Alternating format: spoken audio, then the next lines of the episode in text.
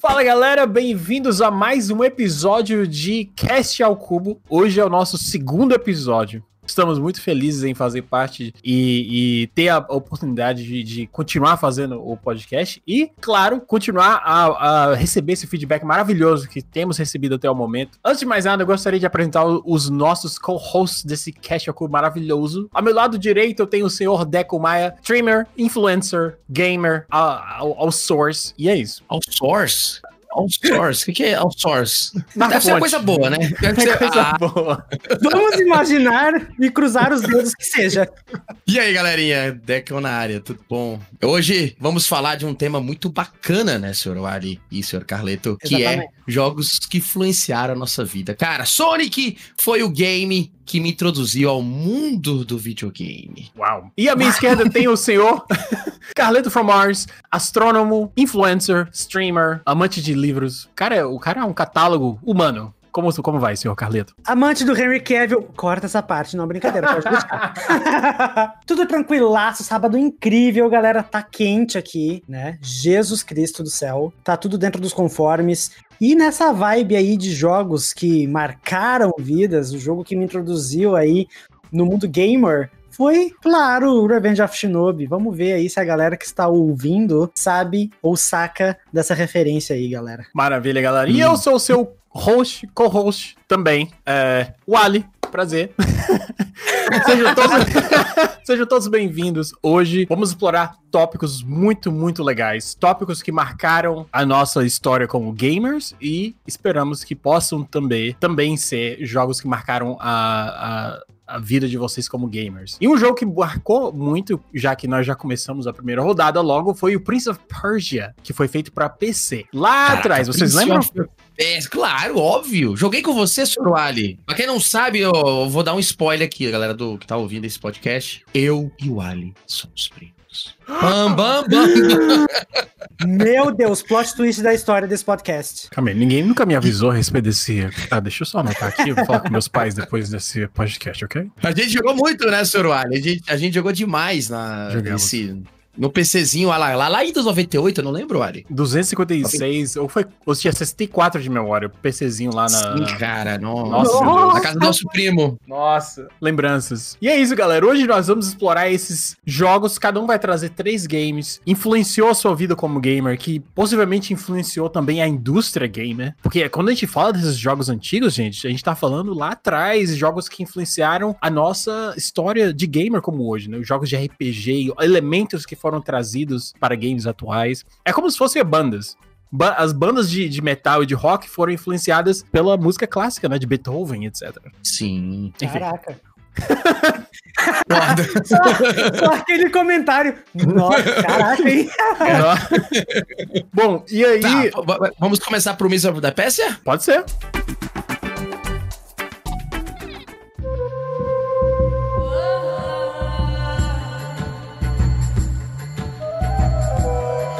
Príncipe da Pérsia, galera. Nossa, jogo de plataforma. É, acredito é, que a, a, maioria dos nossos ouvintes já ouviu falar de Príncipe da Pérsia, Prince of Persia, né? Ainda mais pelos jogos mais recentes aí que a Ubisoft trouxe no começo dos anos 2000. Mas uhum. vale lembrar que aqueles jogos da Ubisoft não foram os primeiros, né, pessoal? O primeiro Prince of Persia aí foi esse que os meninos estão comentando. Sim, é o de plataforma, né? Que era. Exatamente. Acho que era, era 2D, né? Só, o Ali. Ele era 2D, ele né? Uhum, ele era muito isso. da hora, cara. Ele já tinha mecânico de puzzle naquela época já, velho. Ele era bem difícil. Eu, eu, nunca zerei, inclusive. Joguei Exatamente, cara. Eu confesso que esse Prince of Persia era um jogo muito difícil, cara. Eu lembro de tipo, passar uhum. horas jogando esse jogo morrendo 155 mil vezes e me divertindo Exatamente. em todas elas. Mas eu nunca terminei esse Prince of Persia. A diversão é importante comentar também sobre a diversão, né? Porque a gente morria, não tinha, não tinha save, não tinha o save scam, né? Então você tinha que fazer o quê? Você tinha que começar do zero, tentando lembrar de como passar de certas partes, né? E aí você tinha que voltar para aquela parte que você tinha morrido, explorar, entender como é que funciona a mecânica do jogo, morrer. Aí volta pro início. Aí vai. É o famoso game over, né? Que muita gente hoje em dia não tem, né? Hoje em dia, nos jogos, o game over não tem, cara. Não tem. É, é tentar de novo a fase, restaurar o último ponto de, de, de salvamento, né? Automático, Porque né? aquela- O jogo te É, automático, exatamente. Porque antigamente, galera, né, muita gente, né, que é mais nova, que tá escutando esse podcast, antigamente tinha uma coisa chamada game over, cara. Que é realmente acabou, acabou, meu brother. Vai começar lá de trás do zero. Acabou seus continue, acabou suas vidas, meu brother. Ó, abraço. era punk, velho. Era Tinha jogo até que nem tinha esquema de vida. Morreu, morreu, volta lá do começo. Né? Sim, cara. Tinha, tinha uns password, né? Tinha uns lances que no Mega Drive tinha password. Eu lembro disso aí, que eu joguei muito Mega Drive, né? Como assim? Explica pra gente. Como assim, password? Password, cara. Eu não- agora, eu, eu acho que Top Gear tinha password. Você passava de fase, porque, pelo menos que eu, que eu me lembro, assim, de cabeça, tinha. O rival do Mega Drive era o Super Nintendo na época, né? Porém, o Super Nintendo, nos seus cartuchos, eles já vinham com o esquema de, de save, né? Pra época lá e tal. Como o Mega Drive e os cartuchos não tinham esse esquema de save, a, alguns, a maioria dos jogos faziam password, né? Que você ia passando da fase. E aí, por exemplo, você não queria zerar naquele dia ou já tinha jogado muito, para você no, no outro dia desligar o videogame e, e voltar, né? Você tinha o esquema do password, pra você voltar da onde você tava ali, entendeu? Era um, era uns códigos que tinha na época lá e tal, que você anotava no caderninho. E aí, cara, ó, amanhã eu uso esse password que eu vou voltar daqui onde eu parei. Eu lembro muito bem disso, ah, do, do Aladdin, do Super Nintendo.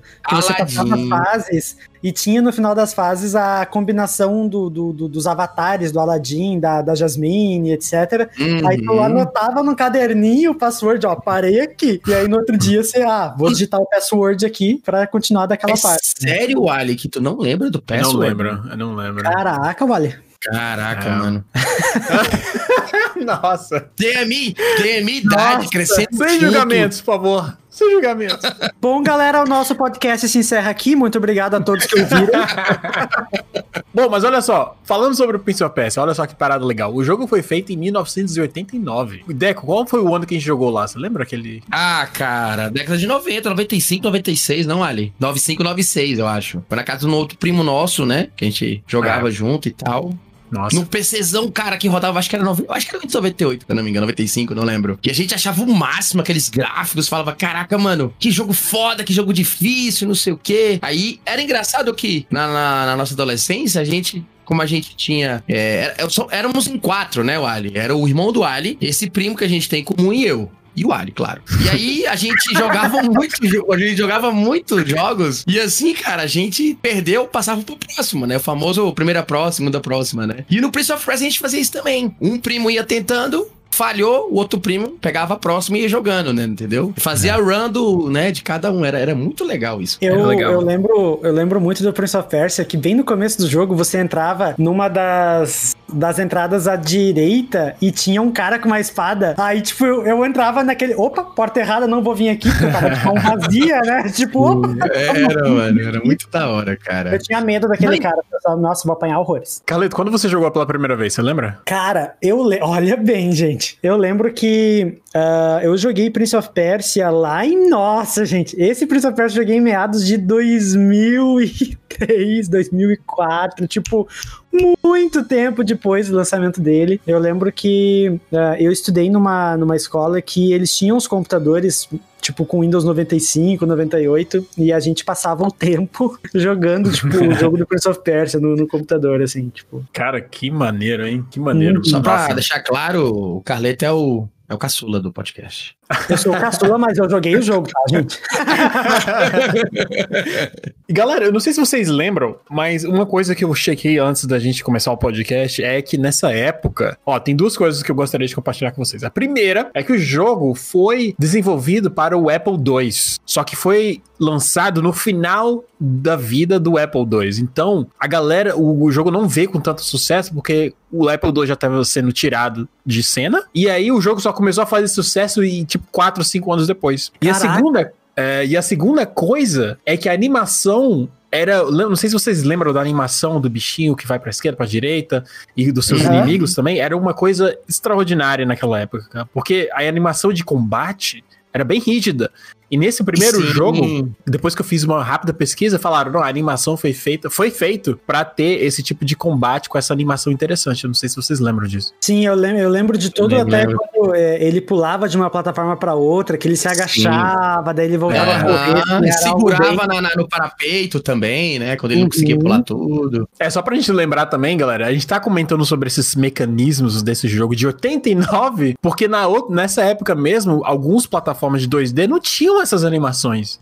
Sim. Né? Já, era, já, era, já, é... já era avançado pra época, né? Já tinha uma, uma mecânica já acima da sua época, né? Isso que, uhum. que é foda, que é legal, né? Demais. Demais. Então, quando o Prince of Persia trouxe isso, né, e só foi fazer sucesso depois de alguns anos, né, a, a comunidade, nossa, que jogo interessante, que olha esse puzzle e, e tem uma história interessante. Era bem simples, né, bem parecido com o Mario, né? Tem que ir lá, uhum.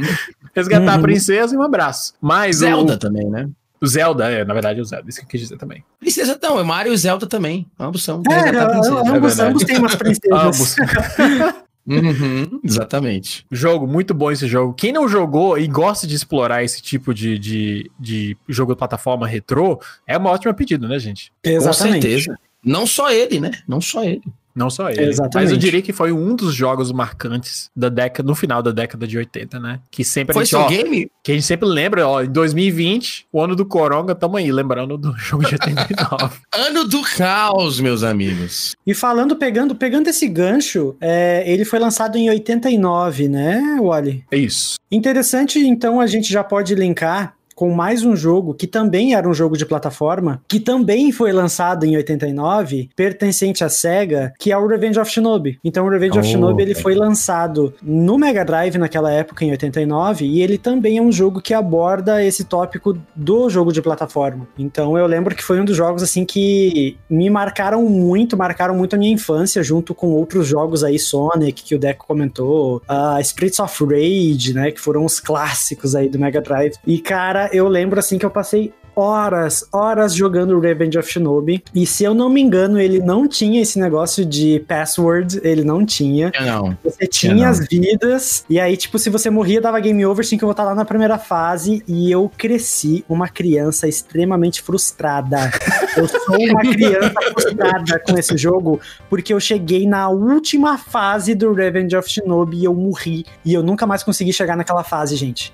Deu Nossa, game over. Cara eu acho que eu desenvolvi um bloqueio que eu não consigo mais terminar o Nossa. Mas eu, você falando isso, eu tive a mesma coisa com o Sonic 1 e 2, Caleto. Eu sou, eu sou ah, um cara é? frustrado. Sim, eu sou um cara frustrado porque eu nunca zerei, cara. Eu tinha, ó, tinha, tinha, uma, tinha uma prima da minha mãe que me ajudou a zerar e não conseguimos. Cara, toda vida eu chegava na maldita fase do, do, do, do Eggman lá, o, sei lá, eu não lembro o nome Acho do, que é o, do aquele bicho. O, o Robotnik? Acho que é, não lembro. Robotnik, exatamente. Chegava no final faltando uma vidinha, maluco. Ali no tapa, tá ligado?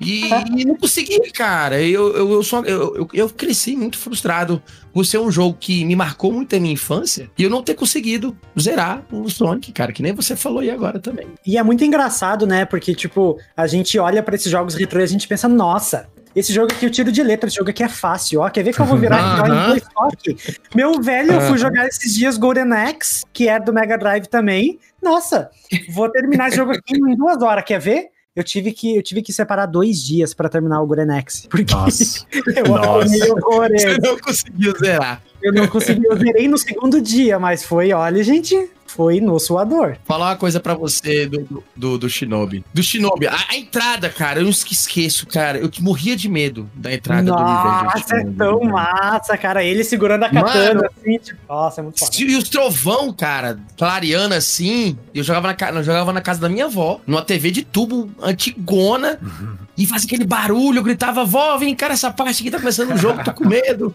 Eu tinha medo, cara, sério. Eu tinha medo. Ela ficava do meu lado até começar começar, começava, ela, ela saía. Incrível, né, mano? Loucura, mano. Cara, e eu, eu achava Nossa. tão massa. Aquela música de abertura do Revenge of Shinobi é uma música que eu lembro e, e me marca até hoje, assim, sabe? É tan, taran, taran, taran, ah, eu vou assistir hoje, não dá mais nada, mas na época Caraca. tinha o quê? 9, 9, sei lá, 9, 10 anos. Nossa, mano, eu me cagava, velho.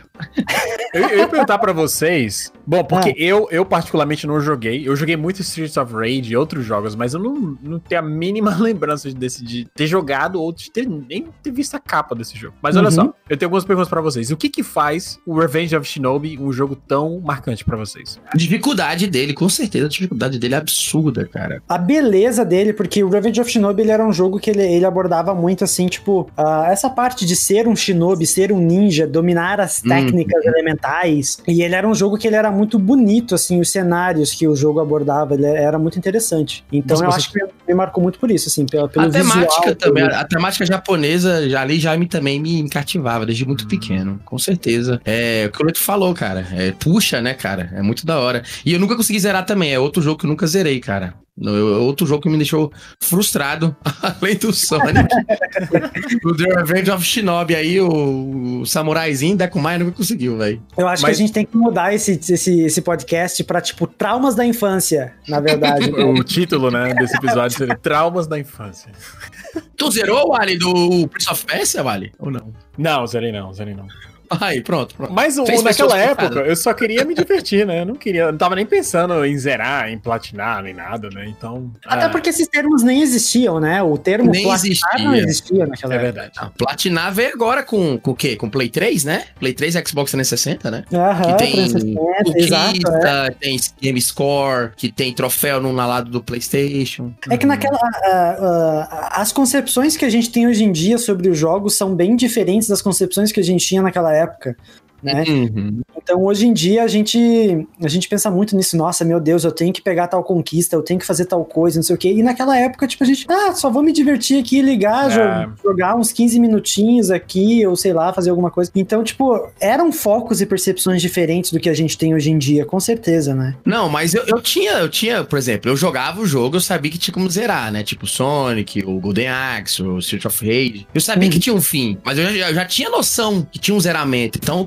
eu jogava pra zerar, entendeu? Eu, eu, eu, botava assim, quero me divertir, lógico, óbvio, mas eu queria zerar o jogo, queria ver o encerramento, que, queria ver o que acontecia no final. É igual você quando começa a ver um filme, você quer ver o final que acontece, né? O videogame, na época, o jogo é a mesma coisa, né? O, no, a respeito do Revenge of Shinobi, você tinha como uhum. fazer upgrade das suas habilidades? Qual que era? O que que tinha o seu ninja lá? Você jogava com ninja, né? Eu tô assumindo aqui. Isso, Sim. exatamente. Você jogava na pele de um personagem chamado uh, Joey Musashi, era o nome dele. Você tinha algumas técnicas porque ele dominava vários tipos de artes marciais diferentes. Então, tipo, ele dominava o uso da katana, ele dominava o uso da shuriken. Então, tipo, eram a shuriken, por exemplo, você tinha um limite, você pegava ela pelo mapa, se não estou enganado. Uh, e você tinha os poderes elementais, né? Tipo, o poder do trovão, outros poderes e tal. É como se fosse e... um ultimate da época, né? Se a gente fosse pensar, né, Lito? Exatamente, exatamente. Como se fosse um ultimate, assim, que tava dando nos inimigos ah, e, tipo, era hum. limitado. Tipo, você não podia ficar usando toda hora hora, tipo, ele tinha um limite. E era aquela coisa, você usava, tipo, ah, eu vou guardar isso aqui para usar lá no chefe que tem ali na frente. Uhum. No Street of Rage era a mesma coisa também, você lembra, Leto? Ah, nossa. Chamar o carro da polícia pro cara dar, dar o bombardeio. Ah,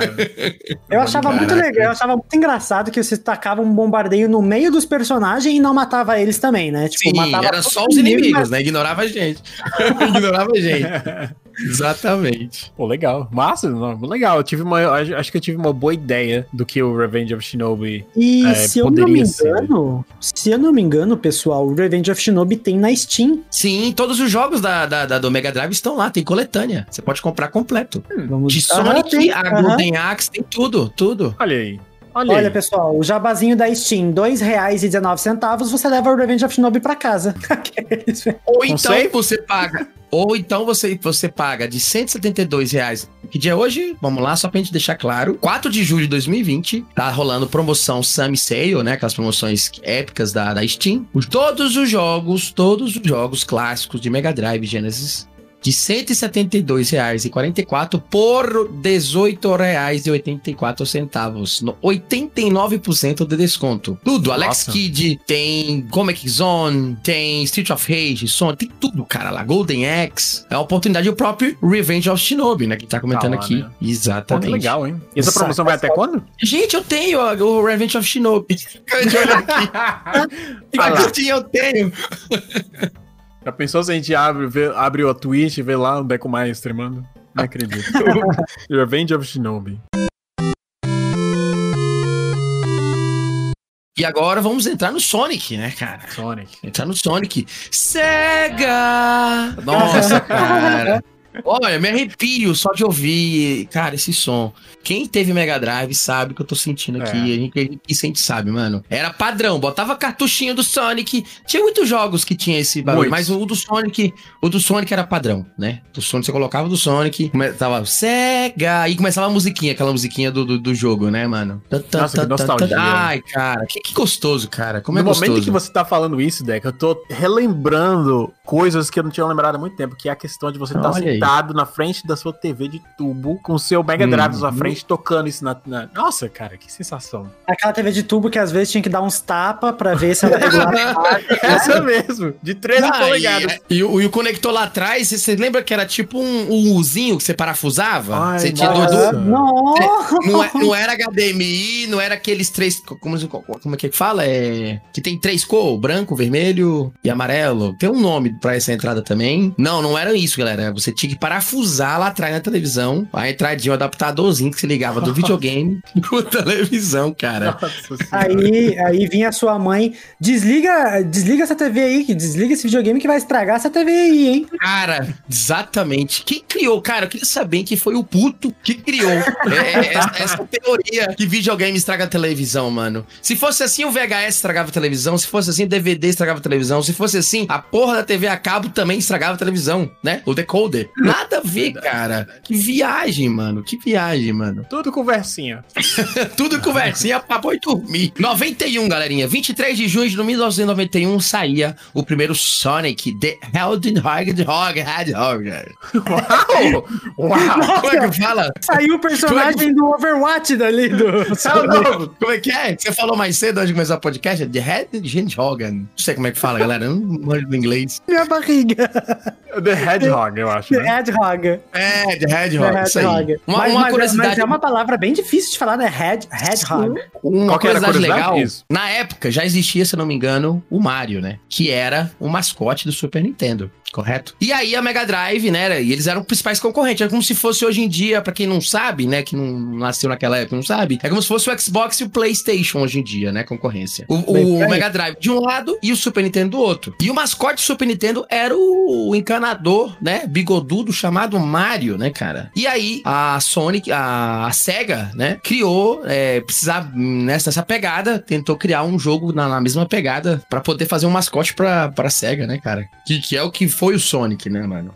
E foi um mega sucesso, né? Sonic é um sucesso até hoje, né? Sim, uhum. cara. Sonic. Olha, inclusive tem, tem filme, né? Exatamente. Tem o filme, tem muitos jogos na, na Steam também, que eles lançaram depois do Sonic também, né? Tem um tipo um Mario Kart do Sonic lá, que é o Sonic, não sei o que, Racer. Que é na pegada de. de, de, de que é na tem pegada mesmo? também de tem, cara, tem. Tem o Sonic Mania também, que pega todos os Sonics que já existiu, já foi feito também. Inclusive, eu comprei um Sonic, Sonic Generation Collection por 1,85. Tá na, tá na promoção lá também, se vocês quiserem pegar. Eu Muito acho que bom eu joguei também. esse, eu acho que eu joguei esse, o, o, o, o Generations. Jam Sonic Racing, acabei de pegar o nome aqui, ó. É o, é o Sonic que é parecido com Mario Kart, aquela pegada de, de corrida entre, entre personagens, que tem aqueles poderzinhos pra você, né, tirar o cara do campo campo, papabá, papapá. E eu lembro ah, muito bem, cara. E eu lembro muito bem de conhecer, cara, porque, pra quem não sabe, o Sonic ele entrou na minha vida através do, do meu tio, cara, né? O irmão da minha mãe. Ele, me, ele que me colocou de frente pro videogame e ele tinha um Mega Drive de 16 bits, eu lembro como se fosse hoje, aquele primeirão, o Genesis, né? E, uhum. cara, ele me convidar para jogar. Olha esse jogo aqui, né? E o menininho lá, cara, pequenininho, 3, 4, eu não lembro, assim, uma idade certa. Cara, e ele que me botou nesse mundo. E, cara, eu tenho, hoje eu tenho 32, eu nunca larguei o videogame, cara. Do, do, do primeiro momento que eu comecei, que eu conheci aquele ouriço azulzinho, bonitinho, frenético, corredor, né? E até hoje, cara, eu jogo videogame com a mesma alegria, com o mesmo afinco, com a mesma, né? Mas você sensação boa. E por isso que eu tenho um carinho enorme quando fala, fala em Sonic, quando fala na, no Mega Drive, cara, porque fez parte, né, da, da, minha vida. Eu acho que não só da minha, mas da tua, letra, do, do Ali também, né? Da galera que tá ouvindo o podcast, né, velho? Todo mundo, né? Eu acho que a gente pode falar que quando, quando a gente começou nessa, nessa rota de, de gaming, né? De se apaixonar pelo, pelo mundo da fantasia que, que é introduzida em vários tipos de game que começaram lá em 83, né? O primeiro Mario Bros. Uhum. É, o primeiro Mario Bros, eu lembro. Bem, bem fraquinho, diga de passagem. Bom, pra aquela época, né? pra aquela época não era, mas. Outra coisa, o Mario, o Mario saiu do Donkey Kong, vocês sabiam? Não. Tinha o um jogo do Donkey Kong, que era um. Ele em cima lá atacando barril, e o Mario tinha que subir, escalar uma, uma plataforma que tinha escadinha, ficar aí desviando dos barris. Só que ali não era Mario, era. Eu não, não lembro o nome, mas foi dali que saiu o personagem do Mario, cara. Que massa. Pô, não sabia, Foda, não, né? Legal. É, depois vocês procurem aí. O pessoal que tá assistindo esse podcast sabe, eu tô ligado. Ah, ah lá, Pegaram a referência do Capitão América. Claro! Nossa, nossa eu vou, vou, vou, vou bancar de Mr. Stark aqui no fundo e vou. Nem sei como é que eu vou falar isso, mas tudo bem, deixa eu falar. Passo outro pra saber. Bom, eu acho que fez bastante sentido quando você contou sua história. Por que, que o Sonic fez, uh, fez grande parte da sua história de game, né? Porque foi um dos primeiros uhum. jogos, foi introduzido quando você era muito, muito jovem, né? Pelo seu tio e tal. E você nunca zerou, você comentou no início, né? Nunca zerei, cara. Nunca zerei. Joguei o primeiro, joguei o segundo. O segundo é legal que tem a adição do, da raposinha, né? O Tails. Ah, ele tá. vem com. Você pode controlar, inclusive, na época, o Tails no 2. Cara, e era muito legal, cara. E eu cheguei no primeiro, não zerei. Cheguei no CI, eu falei, ah, eu alugava fita nessa época, né? Eu tinha o primeiro, meu mesmo. E nessa época era muito normal você ir na videolocadora, tá? Uhum. Que hoje em dia não existe mais, né? Hoje existe Netflix. Mas antigamente se chamava. Game Pass? Vídeo. Tem Game Pass e, e Netflix. Hoje em dia é. Naquela época era videolocadora, cara. Eu, eu lembro de chegar na sexta-feira, depois da escola, e pedir pro meu pai: falar, pai, dá dinheiro pra alugar fita. Falava bem assim pra ele. Ele, e quanto que é? Dois contos. Ele sempre me deixava dois reais, eu já sabia, deixava dois reais separadinho. Eu ia na locadora, na ponta da rua da, casa da minha avó, alugava Street of Rage 2, alugava Golden Axe, FIFA 97, o Sonic 2. Foi aí que eu aluguei também um dia e peguei para jogar. Alter, acho que era Altered Beast, né, também.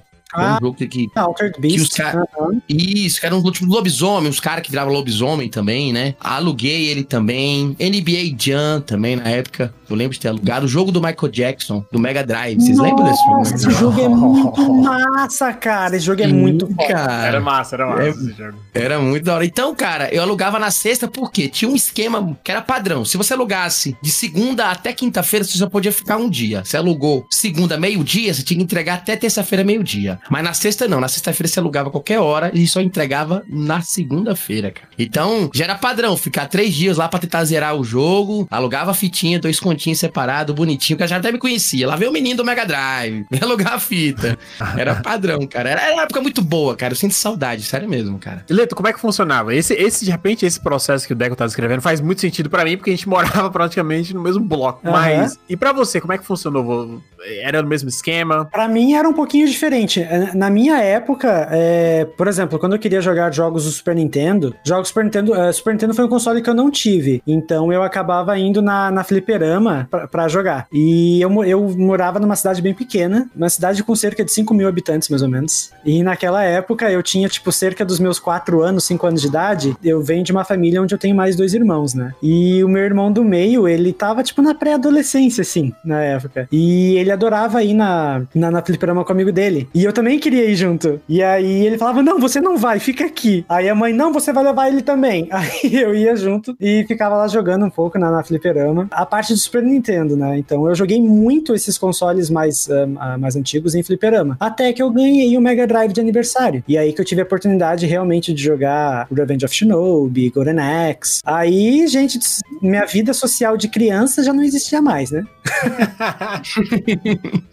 Esse fliperama era que nem o nosso de Carol, lembra, Wally? Lembro. De Carol era você pagava hora, entrava lá e jogava. A gente jogava é, o Xbox, o Halo, era jogava Play 2, um, né? Gente, era. Era uma locadora lá. É, e um fliperama também, um... Como é que fala? Um arcade. Um arcade, né? É, um arcadezão. Era muito legal, cara. Exatamente. É. Sobreviveram bastante tempo essas lojinhas, né? Nossa. Sobreviveram, cara, sobreviveram. Sim, cara. E na, na chegada ainda, ainda mais do, do, do CS, né? No, no, início dos anos 2000, que tinha, tinha Cyber Café, né? Se transformaram em Cyber Café, que eles chamavam, né? Uhum. Nossa. Que era as Lan House.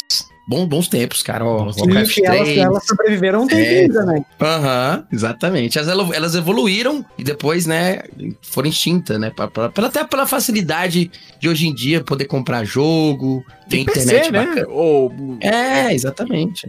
ficou muito mais acessível para todo mundo ter o seu próprio console ou PC. Não o último de, né, o PS5 ou o Xbox gel modelo geladeira que tá chegando aí, mas Exatamente. Os outros ficaram muito mais acessíveis, então depois que coisa... todo mundo teve um, um PC ou um console, aí essas lojas não sobreviveram mais. Sim. Uma coisa que eu lembro muito bem que nessa época do Mega Drive e Super Nintendo, Nintendo 64, a gente tinha que importar, porque não era fabricado aqui, né? Eu lembro que era tudo importado. E aqui em Brasília tem a feira do importado, que é uma feira que, que, que você encontra coisas importadas. Da, hoje em dia da China, né? Maior, maior, maior parte. Mas na época comprava-se console, jogo, outro tipo de eletrônico nessa feira também também, até hoje ainda é, né? Coisas importadas, uhum. hoje em dia o Xbox é fabricado no Brasil, né? Eu acho que a Sony também, não sei, ou não era, ou já foi, não sei. Mas antigamente era tudo importado e era o olho da cara, cara. Era muito caro, né? Mas o, o, o próprio Super Nintendo, na época dele, onde o salário mínimo, os valores do salário mínimo eram diferentes, o Super Nintendo era extremamente caro. A fita original hum. do Super Nintendo era extremamente cara. Comparado hoje ao AAA, né? 60, 60 dólares lá, 200 reais pra gente, né? Seria algo assim, acho. Aham. Uhum. Nossa, pra verdade, eu nem lembro quanto que custava uma, um cartucho novo naquela Era caro, era caro. Era bem caro, era falava, bem caro. Eu pedia pra comprar, ele falava, não, é caro, aluga que é mais barato. Bom pra evitar frustrações futuras, né?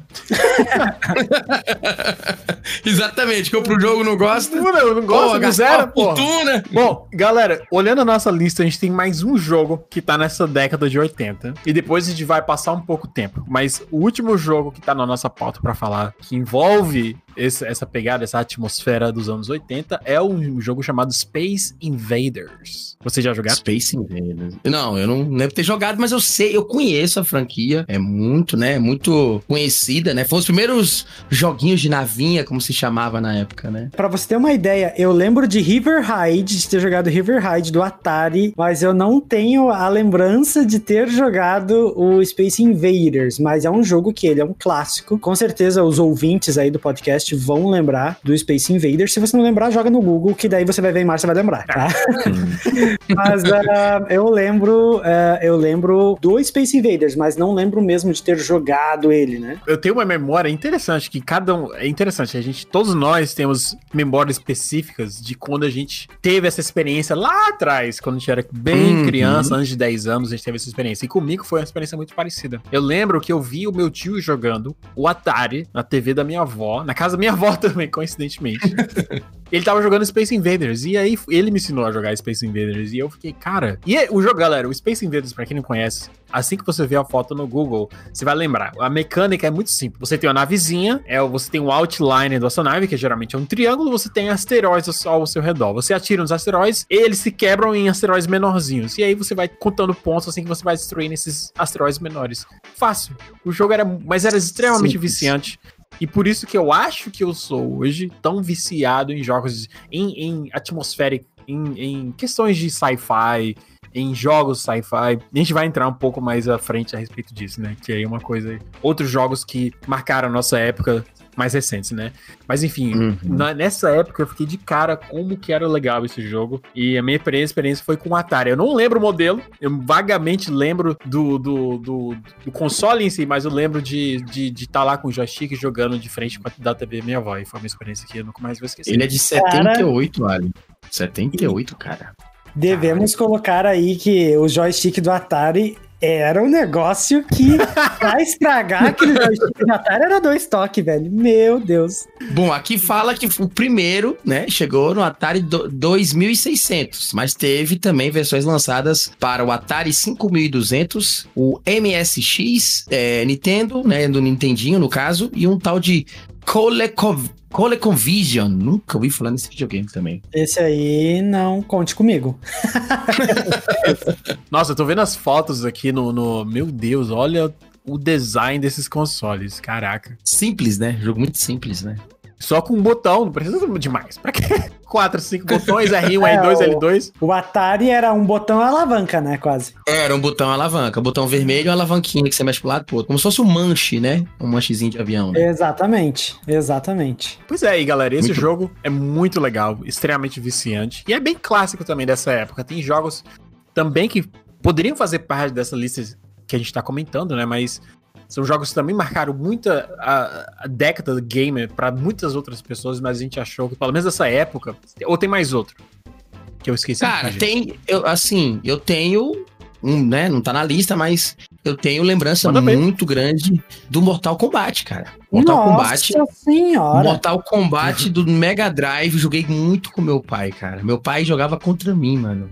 A gente, na sala de sexta-feira à noite, cara, ele pegava um controle, eu pegava outro Mega Drive, aquele Mortal Kombat Ultimate 3, que tinha muitos personagens, cara. Tinha uma penca, eu acho que tava todos lá.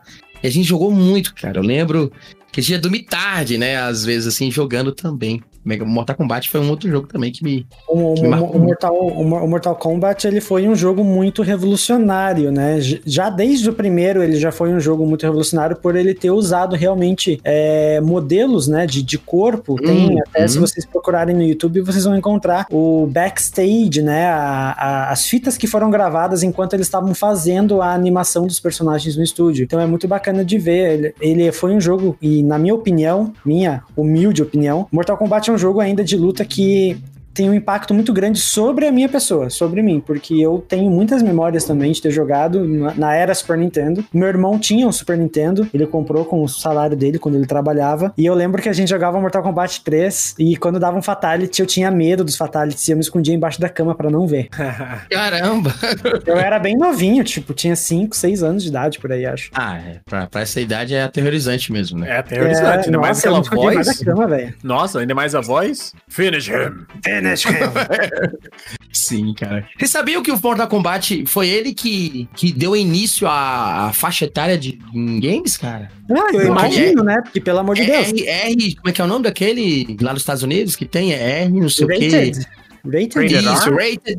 Isso, rated ele, foi criado por causa dos Mortal Kombat, cara. Até então não tinha, todos os jogos eram lançados, não tinha esse lance, ah, é pra criança, é pra adulto, não. O Mortal Kombat, ele que fez, deu a criação. Eu vi um, eu vi um documentário do Super Nintendo da época, do YouTube, inclusive, que falava isso. Foi, foi caso de, de tribunal e tudo mais, porque Mortal Kombat, o pessoal tava acostumado a jogar Super Mario, Sonic, aí do nada lança um jogo extremamente violento e as uhum. mães, os pais ficavam, né, falavam, cara, que jogo é esse e tal. E aí teve um, a lei, né? Que foi criada a lei, faixa etária, né?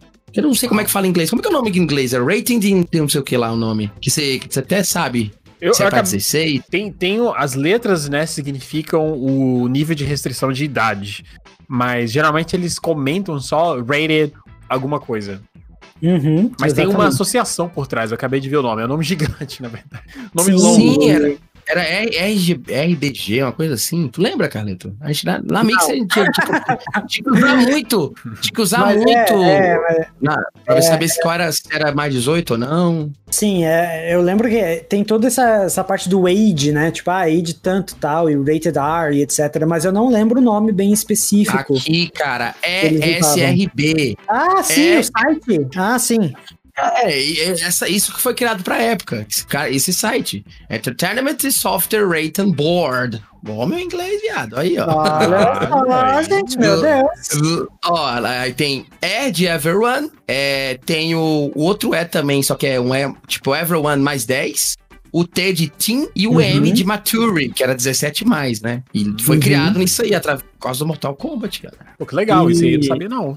E com pois esse, é. nessa vibe de violência, né? De, de, de, jogos um pouco mais agressivos, assim, né? Você também não tinha... sobre The Last of Us 2, não, né? não, não, não. também tinha o Killer Instinct, que era um jogo do Super Nintendo. Ah. Também de luta, né? Que a, a, galera falava que a fita dele era preta, né? Era uma fita preta, se não me engano, do Killer Instinct, algo assim. Uhum. E ele foi um jogo de luta bem agressivo também. E, e hoje em dia tem um Killer Instinct pro Xbox One, mas, claro, bem mais polido do que o Killer Instinct era. E também um outro jogo que me marcou, agora a gente comentando, que também foi um jogo inclusive proibido em vários países, inclusive no Brasil na época que ele saiu, que é o Carmageddon 2. Ah, né? sim. Caraca, Carmageddon, isso eu lembro. Cara, cara Carmageddon foi um jogo extremamente pesado também, que foi. Ele tinha um teor de violência muito grande e foi banido em vários países. E foi um jogo que me marcou muito também. Eu joguei muito Carmageddon. Eu, lembro de, na época de ter saído na TV, cara, a proibição no Brasil e tal, que não podia jogar, que era um jogo violento, você atropelava as pessoas e tal também, né? Era, era, era insano. Isso, isso, foi, isso foi mais pra cá, né? Nos, nos anos 2000, né? 2000 e pouquinho. Não, o Carmageddon era bizarro, né? Carmageddon. Mas aí estamos falando de uma, né? Estamos falando de uma era que já passou da década de 90. Passou, Carmageddon Armagedon já era mais pra frente, já da década de 80. Aí. Inclusive, Ali, que até para complementar esse podcast, eu mandei ali o link, depois se você puder compartilhar pra galera, se, o nome do, do que eu assisti, que eu até falei aqui, comentei com vocês sobre o Mega Drive, o Mortal Kombat, que foi, né, através do Mortal Kombat que foi criado, Uhum. O rating, o nome do, da, do seriado, do, da série, documentário é Retro Tech Sega Genesis. Tá, tá legendado, ele, ele é um americano que faz, mas tá legendado no YouTube, é bem legal para quem gosta da, do Mega Drive e tal. Eu assisti completo e recomendo também. Legal, bacana. Bacana. E eles ficam jogando jogos do Sega Genesis, é isso? É, esse cara ele vai atrás, né? Ele, ele, ele, ele é um cara que adora tecnologia, pelo que eu entendi, e ele vai atrás de, de, de um monte de gente, começa com um monte de produtor da época. É bem legal, cara. É bem legal. Pô, vale a pena assistir. É muito bacana. Massa. Legal. Muito massa. A gente comentou isso agora, a gente acabou de comentar sobre vários jogos que marcaram a época de 80 e de 90. Algum jogo a mais que vocês gostariam de comentar a respeito dessa época? Olha, se eu for entrar em todos os jogos que marcaram a minha época, a gente vai ficar aqui até amanhã. então vamos pular. Pula o tempo. Pula o tempo, a gente chega passando os anos 2000 e agora a gente tem mais alguns jogos para comentar com vocês. O primeiro que eu vejo na lista aqui é um jogo que o Leto escreveu na nossa lista, a gente tem uma listinha, né, que a gente prepara sempre antes de todo podcast. É um roteiro, mas muito do que a gente faz aqui, galera, é bem improvisado, na verdade. A gente não escreve nada, a gente escreve os tópicos, a gente vai passar pelos tópicos e tal. E um deles, que o Leto comentou, é qual, Leto? Conta pra gente. O Red Dead Redemption? É isso mesmo, produção? É isso mesmo. ah, beleza. Confirma, produção, confirma. confirma, produção. Então. O famoso é... GTA do Velho Oeste. GTA do Velho Oeste. Então, assim, pessoal, é... claro, teve muitos outros jogos que marcaram a minha vida de outros consoles, tais quais o PlayStation 1, PlayStation 2 uh, e outros consoles aí. Só que eu resolvi trazer o Red Dead Redemption porque ele foi um jogo que ele me. Ele me trouxe uma experiência bem, bem impactante de narrativa. Então, para quem dos ouvintes aí que não conhecem o Red Dead Redemption, assim como o Deco falou, ele é o GTA do Faroeste. O Red Dead Redemption, ele é da mesma empresa do, do, do, GTA, que é a Rockstar. Ele foi aí desenvolvido em 2010. Primeiramente, ele saiu para PlayStation 3, né? Então, hoje em dia, você consegue jogar o Red Dead Redemption através do sistema de retrocompatibilidade do Xbox One. Ele saiu para Xbox 360 na época também. Cara, foi um jogo que a gente acompanha a jornada de redenção de John Marston, né? Então, a gente vê... É, é o começo ali da, da, daquela era é, de 19, do período de 1900, 1910, por aí, né? Nesse período onde a tecnologia dá os seus, né, os seus primeiros passos ali no, no, no, mundo e toda aquela vibe Wild West, ela tá condenada, na verdade. Ela tá no fim, é o fim da, da, da, da justiça pelas próprias mãos e é aí onde que nasce ali, tipo, tem o, a ascensão dos Pinkertons, né, onde a, a lei começa a, a, empregar mais de uma maneira mais forte, né? E a gente acompanha a história aí do John de tentar reunir a família dele novamente, que tá sobre é, o domínio dos Pinkertons, né? Caçar os ex Uh, integrantes da gangue que ele pertencia, né, para tentar salvar a família dele. Basicamente esse é o plot do Red Dead Redemption. E foi um jogo assim, cara, que foi incrível para mim, primeiramente porque me foi apresentado por um amigo, né? E um grande amigo meu, que ele falou, cara, você tem que jogar esse jogo. E ele vivia falando sobre Red Dead Redemption e sobre, né, o que ele sabia sobre o jogo, até que eu comecei a jogar junto com ele. E, cara, me apaixonei demais. É um jogo, assim, que se eu estivesse numa ilha sozinho, eu jogaria esse jogo aí por um bom tempo. Jogo, foda, foda mesmo. Eu lembro, eu lembro de ter, ter jogado Red Dead Redemption, primeiramente lá no Play 3, cara. Tava vendo aqui que ele foi lançado em, em maio de 2010, né? E eu lembro de, de ter pego ele, né? Comprado ele na época e ter jogado, mas não zerei, cara. Na primeira vez que eu peguei, lá no Play, no Play 3, né? E uhum. eu lembro de amigos falando também, cara, já viu o novo, o novo jogo da Rockstar aí, cara? O GTA do Velho Oeste. Eu falei, GTA do Velho Oeste? Que viagem é eu essa, nunca escutei, irmão? Eu nunca escutei essa expressão. Hoje foi o primeiro eu, dia que eu escutei. Eu ouvi muito. Sério? Eu, cara, era muito na escola. Decão, joga lá o GTA, já jogou o GTA do Velho Oeste, o novo jogo? Eu não, não sei nem que jogo é esse. Aí depois eu fui procurar, olhar e tal. Falei, caraca, não é que tem um jogo realmente que é na pegada, tipo, mundo aberto, lá GTA. E é a empresa que faz o GTA, que é a Rockstar Games, né? E aí eu peguei, joguei também. Nunca entendi muita história também na época, mas Joguei, acho que eu cheguei até a metade. Numa parte lá que você tem que laçar uns cavalos lá, domar eles, pegar eles selvagens. Ah, aí sim, eu... aham. Você sabe qual é, né? Ali eu parei. Ah, eu vim zerar. Essa parte. eu vim zerar ele na live em 2018 pelo, pelo retrocompatibilidade do Xbox One, cara. Você eu lembra lembro. da live? Eu lembro. Uhum. Eu tava lá. Cara, você tava lá também, Mari, claro. Ele é um jogo muito impactante em vários aspectos para mim, a trilha sonora, é, os mistérios que envolveram o jogo, envolveram certas partes do mapa, é, algumas coisas que ficaram rondando aí na internet por um bom tempo nos fóruns aí, das pessoas tentando resolver ou tentando achar algum sentido para alguns dos mistérios que o jogo tinha, então isso me impactou demais. E claro, personagens muito carismáticos, né? O John, a Bonnie e muitos dos outros personagens que a gente vê aí no, no decorrer do jogo e também no Red Dead Redemption 2, por que não, né? O do 2 conta o início, né, Leto? O 2 é, ele conta né? antes, exatamente. Ele conta é. aí de cerca de 7 de sete a 10 anos antes do 1. Curiosidade, tá? Nos casos, não sei se vocês sabiam, não sei se os nossos ouvintes aí sabem dessa informação, mas assim que o Red Dead Redemption 1 foi lançado em 2010, eles iniciaram a pré-produção do 2 em 2010. Caramba, Ou seja, o Red Dead Redemption 2 demorou aí muito tempo para sair, então eles começaram em 2010 e terminaram em 2018, né? Uhum. Nossa, 8 anos. 8 anos de produção do Red Dead Redemption 2 e, e gerou várias polêmicas também, né? É, de abuso da Rockstar contra os desenvolvedores que trabalhavam exaustivas horas para terminar o Red Dead Redemption 2, porque eles estavam em cima da prazo, né, para entregar o jogo e ainda tinha algumas coisas para serem é, acertadas e tal. Te, te gerou, gerou bastante notícia, bastante polêmica em, acerca disso também. É, isso, isso, na verdade, é uma coisa que está acontecendo muito recentemente na indústria, né? A gente está uhum. vendo, inclusive, a, a, a CD Projekt falaram, rolou alguns rumores recentemente que eles tenderam para evitar esse tipo de coisa, mas que ia acontecer até o dia do lançamento, aparentemente, né? O dia do lançamento do Cyberpunk 2077. E é uma coisa que vai acontecer já tem anos, né? Aconteceu oito anos no, no, lançamento do 2, etc. Só abrindo parênteses, né? Uhum. Que é uma parada que, que acontece muito na indústria de desenvolvimento de games, né? E muita é. gente não sabe, né? A gente, muita gente, muita gente só, só pega o jogo e joga, mas não sabe o lado, esse lado aí, né? Que os bastidores do jogo, né? Uhum. Mas, assim, complementando, Rockstar é uma empresa já famosa por demorar a fazer seus jogos, né, cara? Mas quando sai também sai impecável, né?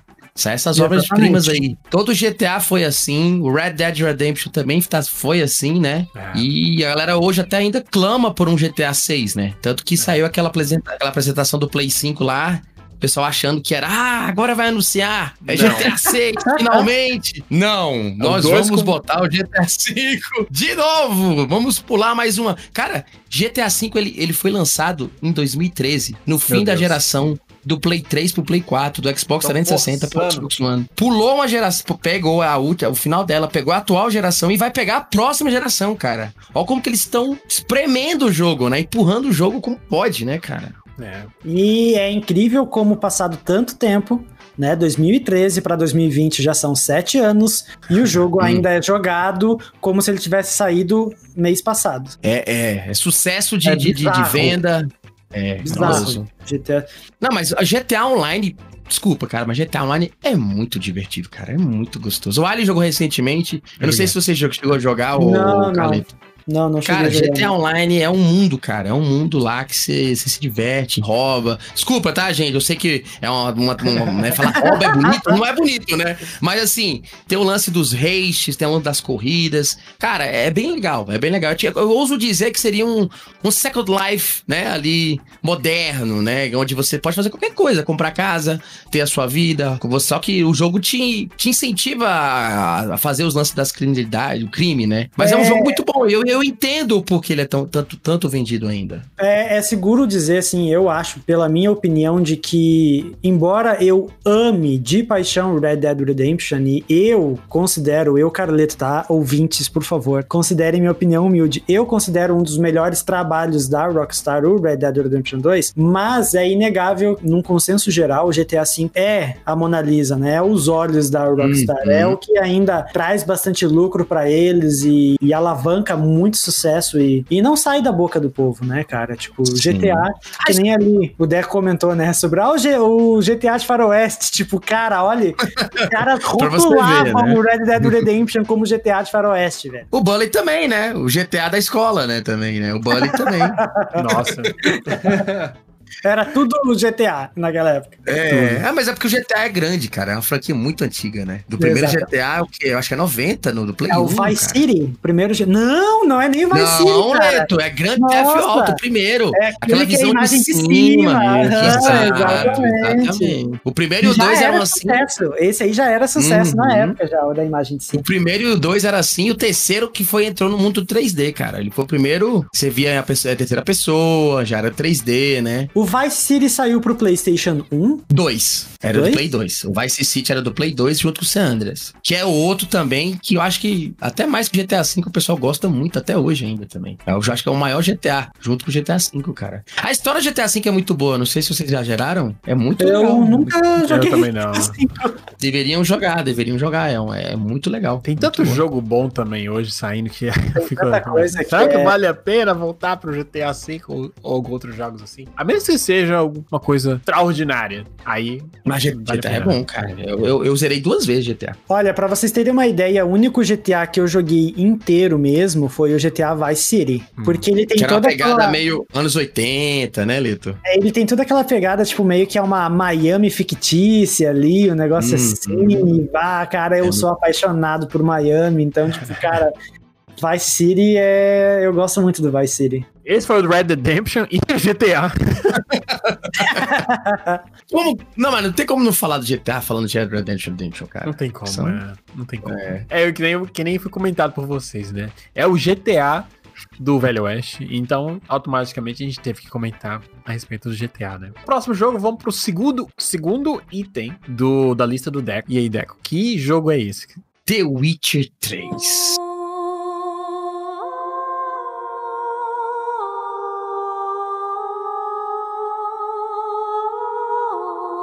Deixar bem claro, tá? Que eu não li os livros, não joguei o primeiro, não joguei o segundo. Tenho vontade de jogar o primeiro e o segundo, mas ainda não joguei. A minha primeira experiência foi lá em 2016, que eu, quando quando eu botei a mão, né? Quando eu peguei, quando já tinha o Xbox One, foi um jogo que eu comprei junto. Eu falei, mano, esse jogo aí, vamos ver. Cara, e ali você não tem como não se apaixonar, né, cara? É um jogo, tem um, uma, uma, uma ambientação foda, né, cara? O mundo de The Witch é incrível, cara. Você fala assim, caraca, o que escola de lobo? O que, que é isso? Esse cara aqui é mestre do, do Gerald de Rivia. Por que ele é o Gerald de Rivia? Porque não conta, né, no 3. O 3 já tá ali na frente, né? Mas se eu tivesse lido o livro, se eu tivesse jogado o 1 e o 2, eu saberia. Mas, mesmo assim, eu tive a experiência incrível, um jogo rico riquíssimo, que tem uma trilha sonora, como eu já falei, o combate também, né? É muito foda, cara. The Witcher 3 para mim, eu já falei, né? É um dos meus top top 3 ali, né, cara? Eu acho que a esse ponto, né, em 2020, todo mundo já ouviu falar sobre o The Witcher todo mundo sabe que é praticamente um dos jogos mais adorados pela comunidade gamer hoje, né? E é um dos um do, é o que é o jogo que cimentou a CD Projekt Red, o que que ela é hoje praticamente. Exatamente, cara. É, depois que, que eles finalizaram o 3, todo mundo amou o 3 praticamente, a grande maioria, digamos 90%. E a CD Projekt Red, é, o estúdio, né, o, que são poloneses, na verdade, para quem não sabe, né, ganharam esse, ganharam um milhão de prêmios, conseguiram, venderam um milhão de, milhões de cópias, né, E, uhum. se, e, e, hoje eles estão num patamar diferenciado das outros, dos outros estúdios, né? Eles gastaram muito tempo fazendo o terceiro. Eles, eles eram considerados empresa indie, né? Estúdio indie, né? É, até ainda, hoje. Ainda eles, é, não... é, hoje eles não. Eu, teve, né, houveram alguns rumores no passado a respeito de empresas como EA, meu Deus. Vamos passar de reto aqui. meu, meu Senhor Deus. Jesus! Passe longe, comprar, Senhor! Eles querendo comprar, mandaram notícia. Não, EA, CD Projekt Red, queremos comprar vocês. Eles não. Então, isso que isso deixa é a, a, nós, como gamers, bastante felizes, porque eles não venderam a empresa. A mesma galera que tá à frente, que estava à frente no início do primeiro game, ainda tá hoje liderando a empresa. Olha, que legal. Então, é a parada que, que a gente sabe que tá, tá em boas mãos, né?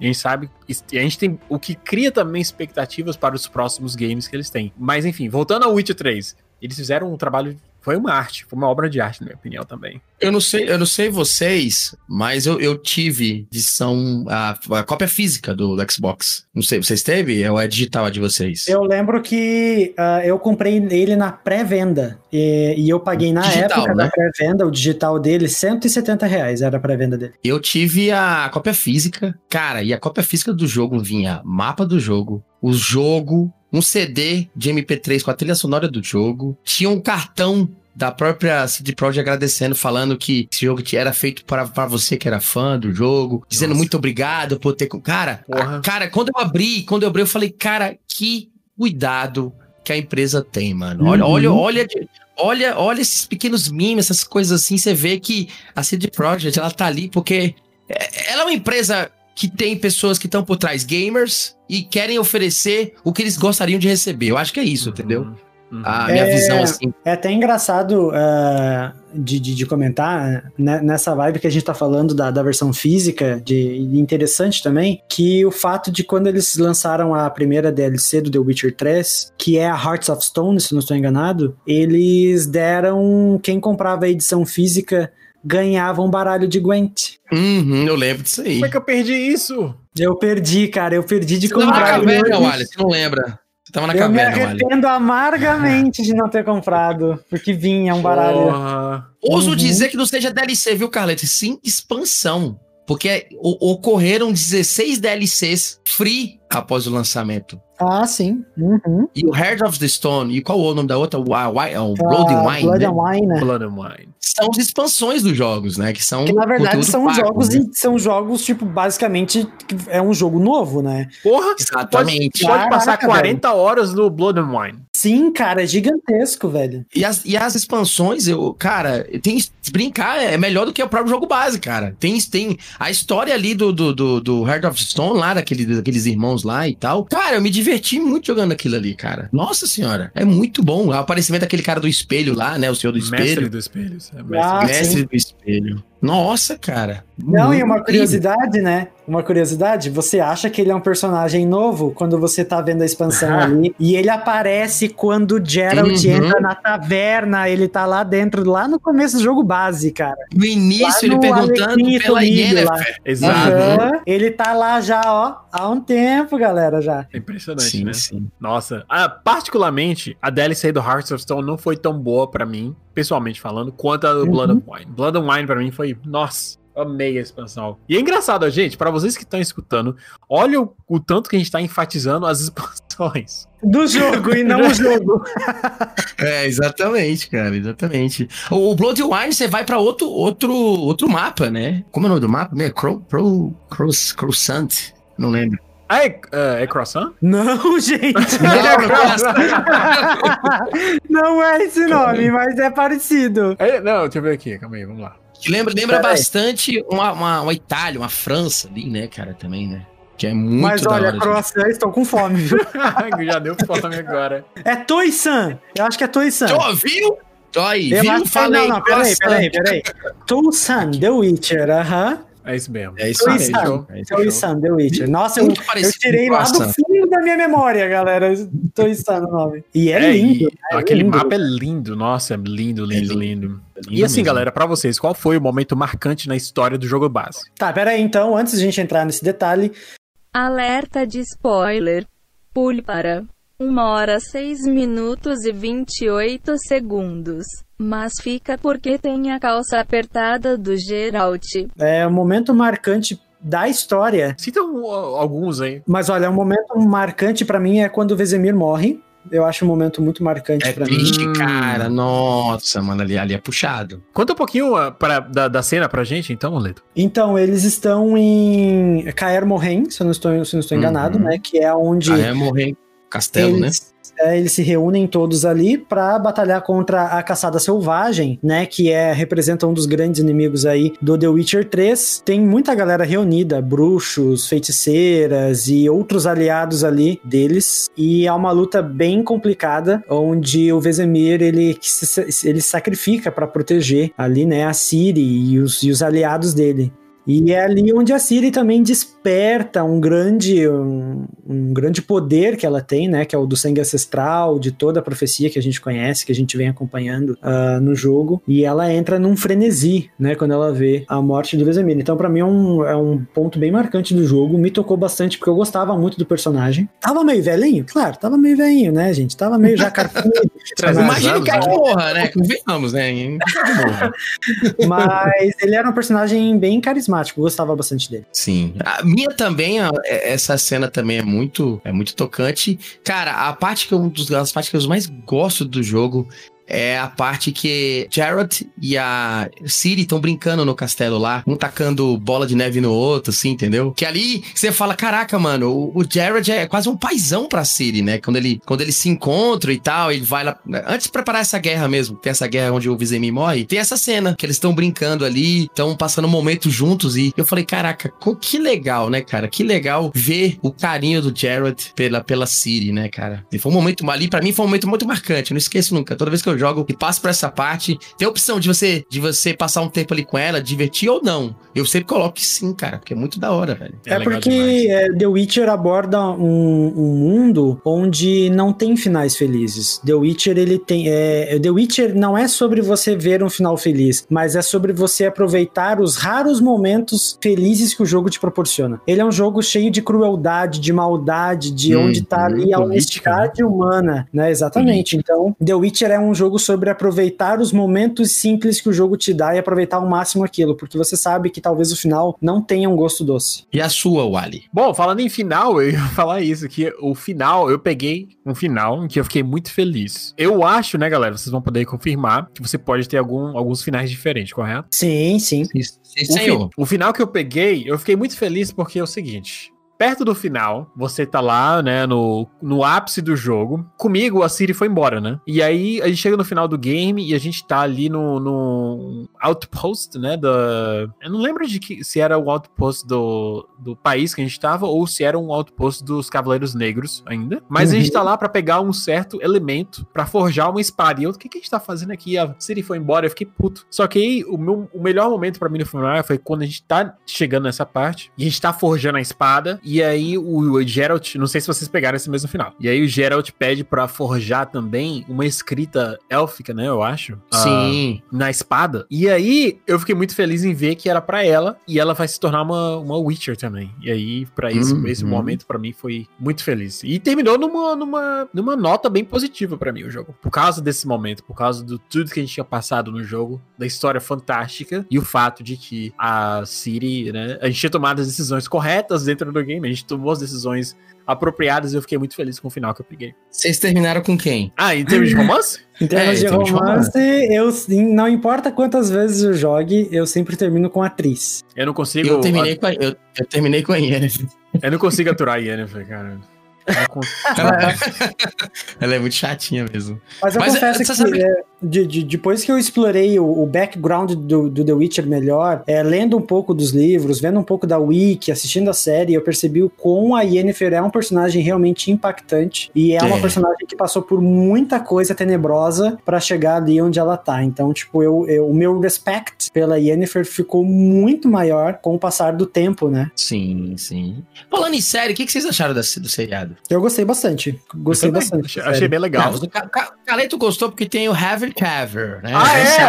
ah, é? Ah, tá explicado. Não, não foi só por causa disso. claro que Henry Cavill adiciona uns 60% ao meu like. Achei que ia ser uns Mas... 90% por causa do Henry Cavill. Mas eu, eu gostei bastante porque ele, eles têm várias referências ali ao livro também. Uh, tem várias referências interessantes à série. Na verdade, é focado no livro, não, e não no jogo, né? Sim, aham, ele, ele tem bem umas referências ali do livro mesmo, né? Tanto que o, o, nome, o nome dos personagens, o Dandelion, no jogo é Dandelion, e lá é Sky, como é que é? Sky, Sky. O, o Bardo, cara. O Bardo o é Dandelion mesmo, não é não? Não, não, não. o Dandelion muda. No jogo é Dandelion, no jogo é Dandelion, no seriado eles chamam de outro, de outro nome, não é chamado de Dandelion. Ah, no seriado. No seriado, então tô falando do seriado, tá dormindo, bicho? Eu fiquei confuso por um certo momento ok? Perdão, passa bem. Eu tô, estou procurando o nome aqui, porque me fugiu. E, e eu achei muito chato isso, Jasker. cara. Ja isso, Jasker. Uhum. Eu, eu, cara, eu sei que é focado no livro e tal. Eles mudaram o nome de alguns personagens. Ficava no. Eu passei a assistir e falei, esse é o Dandelion mesmo? Quem é esse Sky? Jasker, Jasker. E aí eu não, meio que não curti, porque eu tinha, eu tinha imagem do jogo, né? Então, como, como eu falei no começo, eu não li os livros, não joguei os primeiros jogos. Então, realmente, quando eu assisti, eu fiquei meio perdido. Mas na minha cabeça eu falei, cara, esse cara é o Dandelion, esse cara é o Dandelion, mano.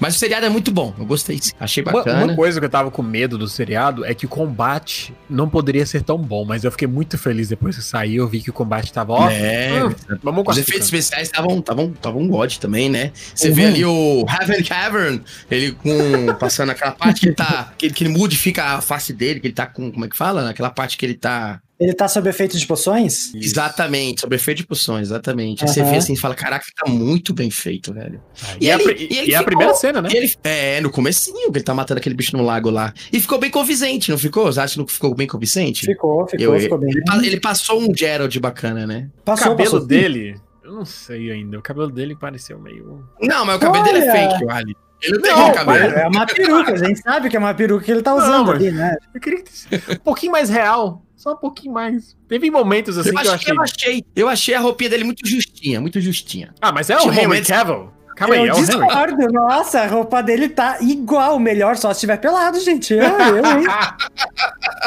eu achei muito justinha. Tinha momentos lá que dava a ver, tava torando na bunda dele lá. Eu reparei mesmo. Bom, eu adorei. Então, sem mais comentários. Eu falei que porra de roupa é essa? Tá muito torado, tá torando muito aí, não sei lá, mas enfim, é, é, legal que aqui a gente vai de 0 a 100 km. Começamos falando da série, já, da, do, do jogo, já estamos lá na série. Já. Eu tô falando sobre a bunda do Henry ah, Cavill, maravilha. Do Henry Cavill, já. E se foi ah, uma bunda apropriada ou não. Né? Exatamente. Ai, meu Deus, Ai, olha aí. Que maravilha. O, mundo de The Witcher é maravilhoso. Sim, cara, é fantástico. Concordo. Sim. Ai. Algo mais que a gente deveria comentar a respeito de The Witcher ou a bunda do Harry Cavill já é suficiente? Ah, já, já, já, é, já. Já, já deu, já, né, galera? Ficou bacana, ficou bacana, ficou bacana. Porque Bom, senão a gente vai fazer um podcast só do The Witcher. Não, aí realmente. A gente, inclusive, a gente tem que fazer mais pra frente. Olha, é boa. É. Onde a gente explora também Gwent e as, as ramificações do jogo, onde o jogo tá hoje. Uhum. Outra, nossa, de, a né? série também, né? A, a série, série também. Uhum. Desde o lançamento do jogo até onde, até onde estamos hoje, praticamente. Tem bastante coisa para explorar, né? Tem. Os livros também, né? A gente é... tem que ler também. Bom, não sei enfim, se vocês leram, eu tenho que ler. Eu não li, eu também tenho que ler. Bom, o próximo jogo que a gente tem na lista é um jogo, é o último jogo da minha lista, que é um jogo que, na verdade, a gente tá falando sobre o mundo The Witcher, né? E a, e a questão de você ter finais diferentes. E durante o jogo, o, as escolhas que você tem para fazer com relação às side quests que são pelo amor de Deus, extremamente bem feitas, né? É uma uhum. coisa que começou um pouco antes, né? E para mim, pessoalmente falando desse próximo jogo, foi um jogo que foi desenvolvido também pela BioWare, né? Já que a gente comentou um pouco no início sobre. Esqueci.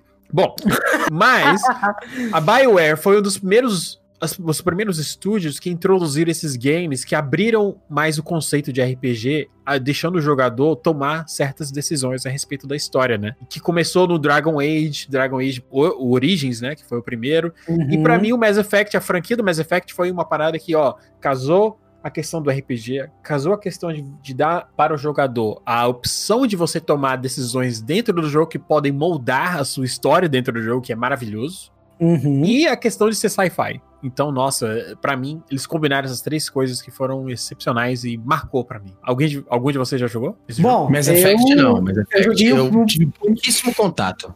Eu joguei o pior de todos, que é o Andromeda. Literalmente é o pior, gente. É o pior. Se você comparar com o da trilogia, o Andrômeda foi feito nas coxas. Não comecem é pelo Andrômeda, tá? Não façam que nem eu. Nossa, a história é. do primeiro, quando saiu o Andrômeda, eu fiquei de cara. Eu falei, gente, o que que tá acontecendo aqui? Você joga. O protagonista, isso? protagonista do Andrômeda é um menino que. Ah!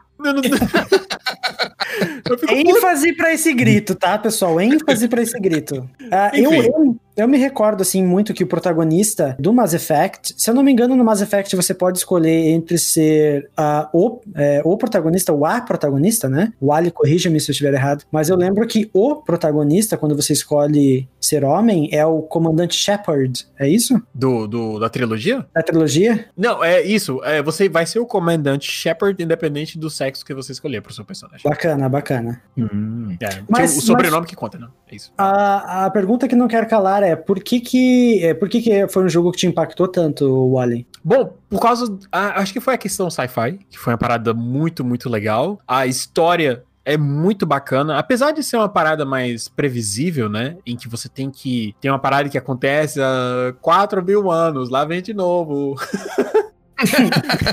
e aí você tem que defender. O comandante Shepard, né? É uma pessoa extremamente experiente. Passou por maus bocados no, na frota estelar, né? E você tem que ajudar, e você praticamente é a pessoa que tá liderando e tá descobrindo mais coisas sobre esse acontecimento que tá perto de acontecer no primeiro game, né? E aí você. Cada parte do game, né? O primeiro você tem um vilão, tá trabalhando com essas forças e você descobre mais sobre o plot. O segundo também. E o terceiro é, é o final de tudo, né? E que culmina, que você chega no final do game, você tem que ter uma decisão para tomar do que, que, vai acontecer quando eles chegam e, e você vai se encontrar com um ser astral lá que você vai ter uma conversa. Enfim, o jogo é extremamente bem desenvolvido. A questão, de novo, a questão de ser sci-fi, a questão de exploração, a questão dos romances também, foi uma parada que eu conectei muito com a questão questão dos personagens que foram desenvolvidos no jogo. Não é igual The Last of Us, que eles põem um Abby e aí você tem que se identificar com a Abby, entendeu? Não. Hum? Só fecha parênteses. Certo, certo rancorzinho de tal. Percebam, percebam o rancor da pessoa, né? Ai, meu Deus. Enfim. E aí eu acho que marcou muito, porque isso é uma questão de sci-fi, por por te dar a opção de você tomar certas decisões e você de, né, de criar a sua própria história nesse mundo de sci-fi. Então, para mim, eu joguei, rejoguei o Mass, principalmente o 2 várias vezes. Joguei, né, o, o jogo. Do, e... O 2 é o mais é o mais é o melhor da o pessoal tá falando da franquia, né, da, da trilogia, né? Eu, pela, pelo feedback das pessoas que já jogaram os três até hoje, eu escuto sempre a mesma coisa, que o 2 é o favorito de todos, né? Uhum. E o 2, é. ele. É, o 2, a história, né, já começa com um plot twist no começo do 2 já, né? Já. Você tem um plot twist muito grande ali no começo da, das cutscenes do 2 também. Uhum. E tem uma organização no 2 que quer te ajudar a fazer coisas, só que na verdade eles estão com né, outras intenções. E aí no 2 você começa com. Nossa, eu lembro até hoje que vou. A primeira cena, olha só, galera. Eu nem lembro quando foi construído o 2, vamos ver aqui. Mass Effect 2, deixa eu fazer um Google aqui rapidinho. Porque a primeira cena é o seguinte: você tá, tá na sua nave, a sua nave sofreu um ataque dos Reapers, né? Que são essa. essa... O 2 é de 2010. 2010. E na época eu fiquei super impressionado porque a gente tá andando numa nave com gravidade zero praticamente. E a sua nave tá toda destruída e você tá tentando salvar a sua tripulação e você acaba que morre, entendeu? Praticamente. E aí essa empresa chamada Cerberus te ajuda né, a re praticamente reviver com uma doutora lá e tal, que é a Miranda, né? A te ajuda a botar umas partes lá no seu corpo para você virar, tipo, meio que um, um, ser biônico, né? Em certas partes. Ah, que legal. Nossa, é muito interessante, gente. Muito, muito. Eu amo, eu amo Mass Effect. Então, para mim, é, marcou por causa desses pontos. A cena de abertura eu fiquei impressionado. Você andando na sua nave, destruída, tentando salvar sua tripulação. E você, pô, você tem essa. Você é foda, né? Você é o Shepard. E o Shepard vai salvar tudo. E é, é massa. Eu lembro que o Ali falava. Você falou muito mais Effect, mas também comentou um pouco sobre Dragon Age. O primeiro Dragon Age também. Outro jogo da BioWare, né? Entrando uhum. aqui nesse caso. E eu lembro você falar que Deca joga Dragon Age 1, cara. É muito bom, não sei o quê. E Dragon Age eu acho que seria o jogo mais pra mim. Porque eu não sou muito fã de, de, de sci-fi e tal, né? E Dragon Age nunca joguei. Tá aí, fica um um disclaimer também que parece ser um jogo bacana, né, uhum. Wally? Sem dúvida. Apesar de que o combate não seja tão é, atraiente hoje, mas a história é Datado, é sensacional. Né? eu acho que vale a pena para quem tá buscando uma, uma se envolver em uma história extremamente interessante, né? Longa e que vai e que vai te deixar e vai deixar uma marca em você como, como fã de jogos de RPG. Eu diria que é um ótimo jogo, mas você tem que relevar certos pontos, né? O combate é um deles, entendeu? Hoje com toda essa tecnologia que nós temos, a gente tem que lembrar que naquela época a gente não tinha acesso a isso tudo, né? Então, é um jogo mais, mais, um jogo mais tático, né? Mais lento também em questão de combate. Então, para algumas pessoas pode ser um pouco, pode ser um pouco, como é que se diz? Tediante, Chato, né? monótono, Chato, né? é, é monótono. Uhum. O The Witch é um também. O pessoal joga mais pela história, porque também o combate não ajuda muito, né? É exatamente, exatamente. É, ele, ele envelheceu meio, meio mal, né? Apesar tipo, que eu, é. eu joguei, eu, eu gostei do combate do primeiro. Eu não sei se eu sou só o único ele tem uma, Ele tem uma visão de cima, né? Ele tem uma visão que você pode jogar ele, tipo, meio que a lá, não a lá Diablo, mas só, só, só pro ouvinte entender o estilo de câmera. Sabe aquele estilo de câmera é, Diablo? Você pode jogar o The Witcher. Isométrico. Eu acho que é. Uhum. Meio isométrico. Meio assim, isométrico. Uhum. Enfim, esse, esses jogos, né, marcaram época nossa. Dragon Age, Mass Effect 2, The Witcher 1, né? Vem todos da mesma época, da, to, todos da mesma década, e eu acho que o gameplay naquela época não era tão bom. Porém, esses três jogos que a gente tá comentando certamente vão te deixar de boca aberta né, com relação à história, né? Exatamente. Bom, eu nunca, joguei, eu nunca joguei Mass Effect, mas quem sabe um dia, né? Quem o sabe? que eu joguei não conta, então. O Andrômeda não conta, Leto. Apesar de ter gente que gosta do Andrômeda, mas eu, particularmente, joguei a trilogia várias vezes, eu fiquei um pouco decepcionado. O Andrômeda ele tem ligação zero com a trilogia clássica? Não seria zero, mas eu acho que o Shepard é comentado em um easter egg lá, mas não, não, é, não é, nada muito relevante. Não. É, uhum, exatamente. Então é. o Andrômeda foi feito para quem, tipo, pode jogar de boa hoje que não. Tranquilo. Vai na fé. Só não Ai, presta tá muita atenção nas animações, das expressões, nas expressões faciais dos, dos, personagens e você tá de boa. A questão da exploração do, do, do, Andrômeda é legal. Você desce no planeta, você explora, você completa as, as, side missions, né, no planeta, e é legal pra caramba. Tem cada planeta legal. E a Lua, quando você vai pra Lua, é melhor ainda, né? É, é a Lua desse sistema, do, do sistema do Andrômeda que a gente chegou, né? Que é teoricamente, várias outras naves de outras raças foram para lá também. Só que tem uns plot twist aí no meio do caminho. Tem. Ele tem co-op também, eu lembro de ter visto o vídeo, né? Dá pra jogar com um amiguinho, né? É, o estilo é bem parecido com o Anthem, né? De gameplay. Ah, olha só. É muito o parecido. eu total acho. do Enter, né? O Enter não. que já estão já fazendo remake em cima do jogo já. Ai, meu Deus. Incrível, cara, incrível. Meu virou amigo a BioWare. E na verdade, galera, o interessante aqui é o seguinte: a, a equipe que fez a trilogia do Mass Effect e do Dragon Age, eles, muitas, muitas pessoas que estavam à frente do estúdio saíram depois e dá pra ver claramente a, a, perda de qualidade. É perceptível, é perceptível. É perceptível. Os, a, a galera que, que startou o estúdio saiu do estúdio e foram trabalhar em outros estúdios, né? E aí muito tem relacion, muita coisa relacionada a esse crunch time que tem ocorrido com outras empresas que a gente comentou no início, né? Em que desenvolvedores uhum. trabalham a vida toda 20 horas por dia, só tem 4 horas para fazer suas necessidades, e aí é isso. E aí acontecia muito isso na BioWare. E aí, né, rolou até, na verdade, foi no ano passado, eu ouvi um. Teve um jornalista da IGN, né? Trabalhava para a IGN na época, que fez uma matéria sobre o que estava acontecendo na BioWare com a falha do lançamento do Anthem, né? E aí ele teve um, um desenvolvedor que abriu, a, abriu o jogo com, com o jornalista e falou que, ó, a galera tinha que trabalhar, que a galera executiva da EA tava metendo pau neles lá e não tinha pra onde correr. não, é engraçado, é engraçado que é, os desenvolvedores do Anthem nem sabiam o que estavam fazendo, gente. Os caras não sabiam o que estavam fazendo quando o jogo foi lançado. Eles não tinham um plano estrutural sabe? Tipo, ah, só faz aí, tá ligado? Tipo, tem, tem coisas, notícias na internet que vocês podem ver que, tipo, os caras estavam meio, tipo, à deriva, assim. Eu acho que, se não me engano, essa entrevista aí, os caras falam que o jogo foi capado não sei quantos por cento, né, Ali? Tinha é. muito mais coisas para vir, né, também no Enter. Pois é, e se você olhar no trailer que eles publicaram na E3 do ano anterior do lançamento, eles têm um monte de coisa que não foi liberado junto com o jogo e a gente falou, ué, calma aí, isso aqui não tem nada a ver com o trailer do aí. ano passado. Que, que jogo que tá é acontecendo? eu lembro de testar o beta. Eu lembro de testar o beta lá na Mix. Eu tava na Mix na época, inclusive. Eu joguei o beta do, do, do, do, do Enten, e ali eu vi e falei, mano, esse jogo.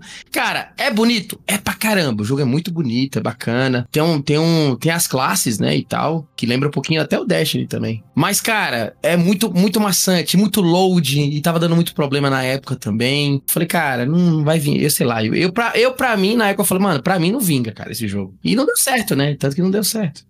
É, eu acho que uma, uma grande reclamação da galera que continuou jogando foi a questão dos drops que não fizeram zero de sentido. Parece que ele ah, você tinha só uma dungeon. Você farmava... Aí é foda. Você aí é tinha é uma dungeon e aí a dungeon prometia itens, não sei, randomizados, né? Aí você pegava um item épico, Aí você olhava os stats desse item, desse item épico e não fazia o menor sentido. A galera, que porra é essa aqui? Eu farmei 40 horas para isso aqui. Tipo, e aí, né? É tipo 0,5% de crítico. E era para garantir pelo menos 25. Aí a galera. Não, era parada assim, sabe? E aí Nossa, a galera reclamou gente. muito disso. Muito. E aí o jogo morreu é, depois disso. É por isso e outras, meus amigos. Joguem Warframe. Você Exatamente, Warframe é de graça. Olha só.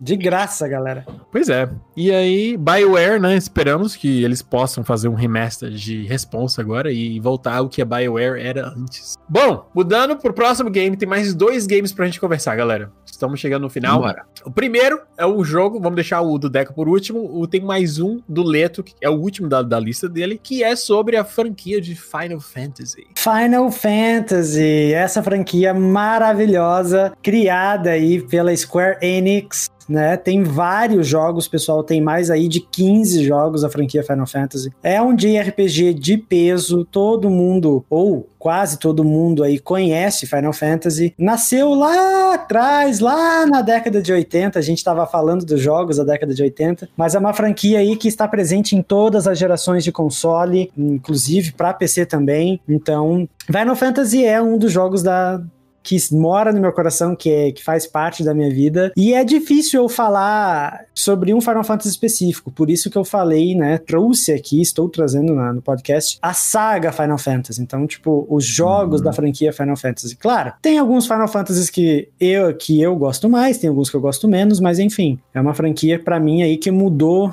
muitas coisas na minha vida, até fortificou laços com os meus amigos, com outras pessoas, e eu conheci muita gente bacana por causa do Final Fantasy, né? Eu, eu antes de começar o podcast, estava comentando com o Leto que o meu primeiro contato né? Ele tava comentando que eu e o Ali jogamos, acho que foi no Play 2. E foi, aí o, o Carleto falou que foi o FF10, né? O Final Fantasy 10, né? Uhum. E, cara, ali para mim, não me, não me pegou muito, mas achei, achei legal o jogo. Ali já vi que tinha sido bacana. Falei, pô, parece ser legal. E eu não conhecia nada naquela época, falar a verdade. Eu vim ouvir muito Final Fantasy depois de mais velho mesmo.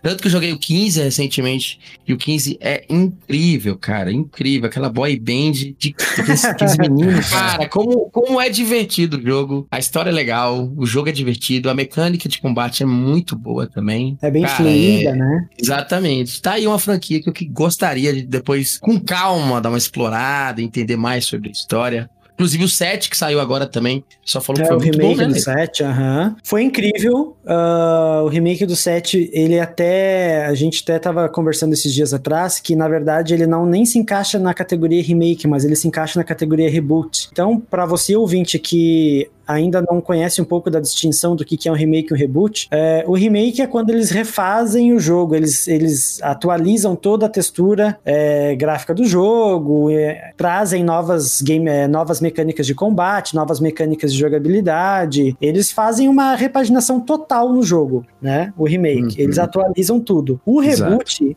além disso, além desse detalhe, que a gente acabou de comentar do remake, o reboot ele modifica a narrativa, ele introduz novos aspectos da narrativa que não estavam presentes no jogo original. Então, é, uhum. Final Fantasy VII ele não é bem um remake, ele tá entre ele está entre um remake e um reboot, porque vários aspectos da história foram modificados. Massa, bacana. É, é coisa que, por exemplo, o Resident Evil também, né? É, que é outra franquia. Ele, o, o, você jogou inclusive em live, Carleto, o 3, uhum. o pessoal criticou uhum. muito, né? Ele, ele, ele seria um remake ou seria um reboot? Porque mudaram muito a parte da história, né? Pois é, eu, eu não tenho tanta propriedade para falar do Resident Evil, até pelo, pelo fato de que eu não cheguei a jogar o original, né? O ah, eu original. Eu somente joguei o remake. Teve um percentual de pessoas realmente que falou que o 3 tava, tava meio estranho, né?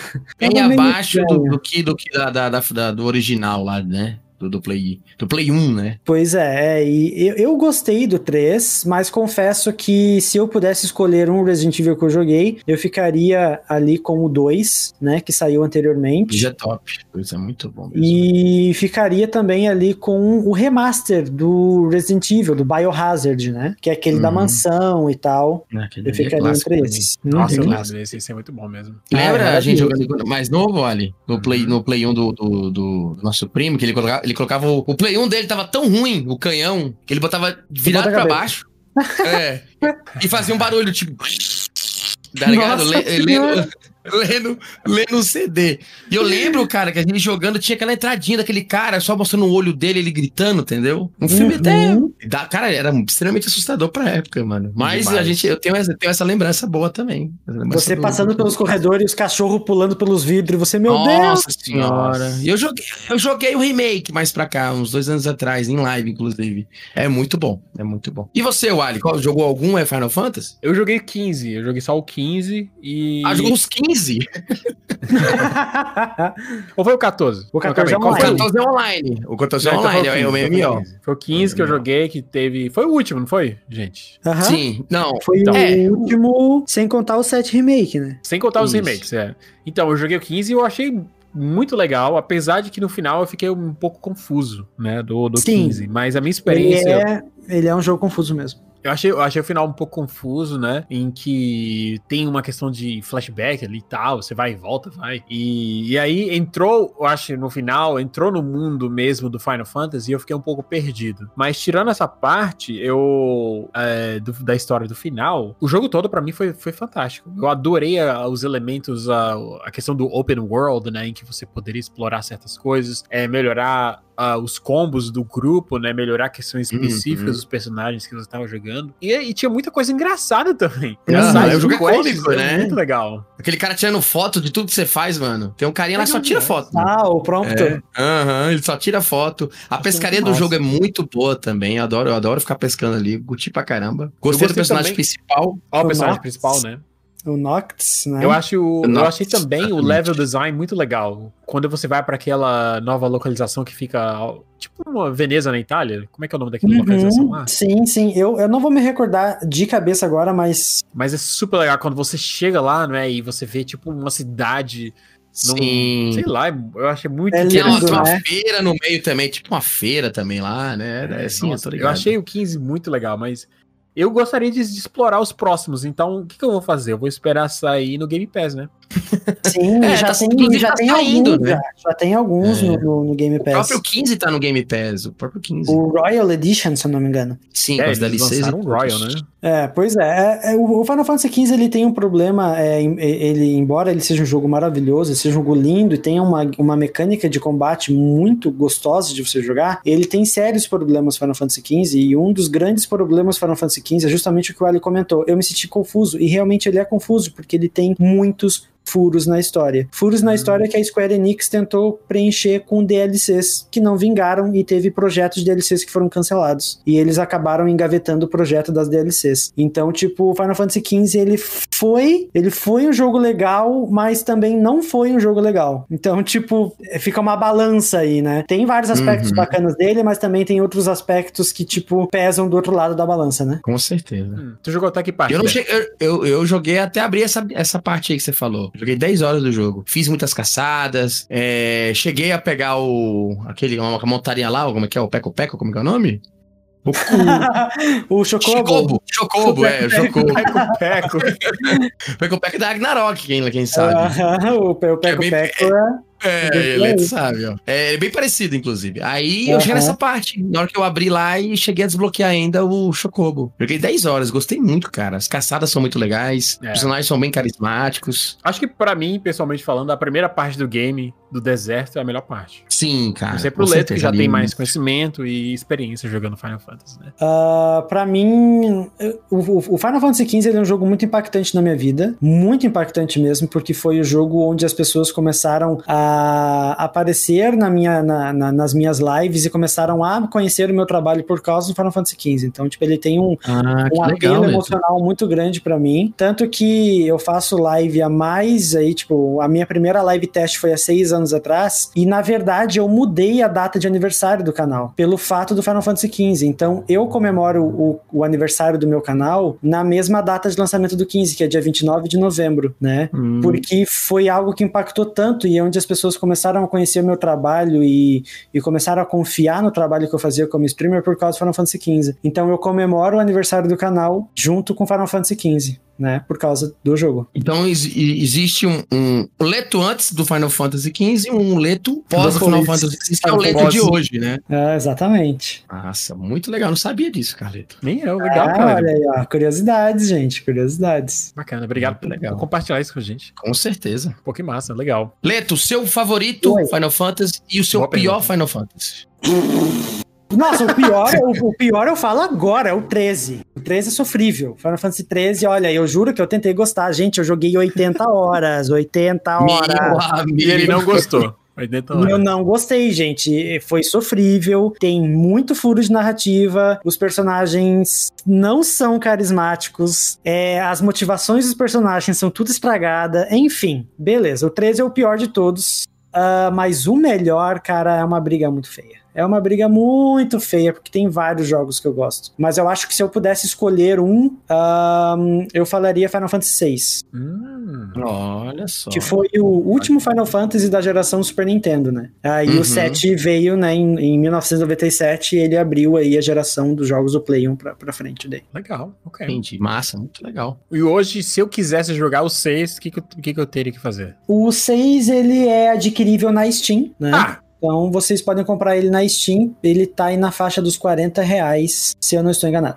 Todos os Final Fantasy estão lá na Steam, né? Se você quiser ou não. Cara, tem alguns Final Fantasy que não estão na Steam. Então, ó, os que estão na Steam é o Final Fantasy 3, o 4, a DLC do 4, o 5, o 6, o 7, o 8, o 8 Remaster, o 9, o 10, o 10.2, o 12, o 13, o 13.2, o Lightning Returns, o 14, que é online, o 15, o World of Final Fantasy também. É, são, acho que são jogos que tem, que tem na Steam. Ano que vem vai, vai ter o 7 Remake também, vai vir pra PC, né? É, ano que vem o 7 é lançado pra PC, né? Legal. E, ou então eu posso esperar sair tudo no Game Pass, né? Que eles prometeram já. Exatamente, e eles já lançaram é. alguns já, já tem alguns já lá. Tem alguns? Eu acho achei que só tinha Sim. o 15 lá. Não, tem o 9 já. Tem, ah. se eu não me engano, tem o 9, o 15 e tá vindo outros lá, tem que dar uma tá. olhada. Eles, eles, prometeram, né, a, a, franquia Final Fantasy e a franquia Yakuza também. Uhum. Nossa, então... Ah, e um jogo que eu queria muito jogar, mas só tem inglês também. E Yakuza, né? Nossa, Yakuza. Yakuza, é ele parece ser muito legal, velho. Muito.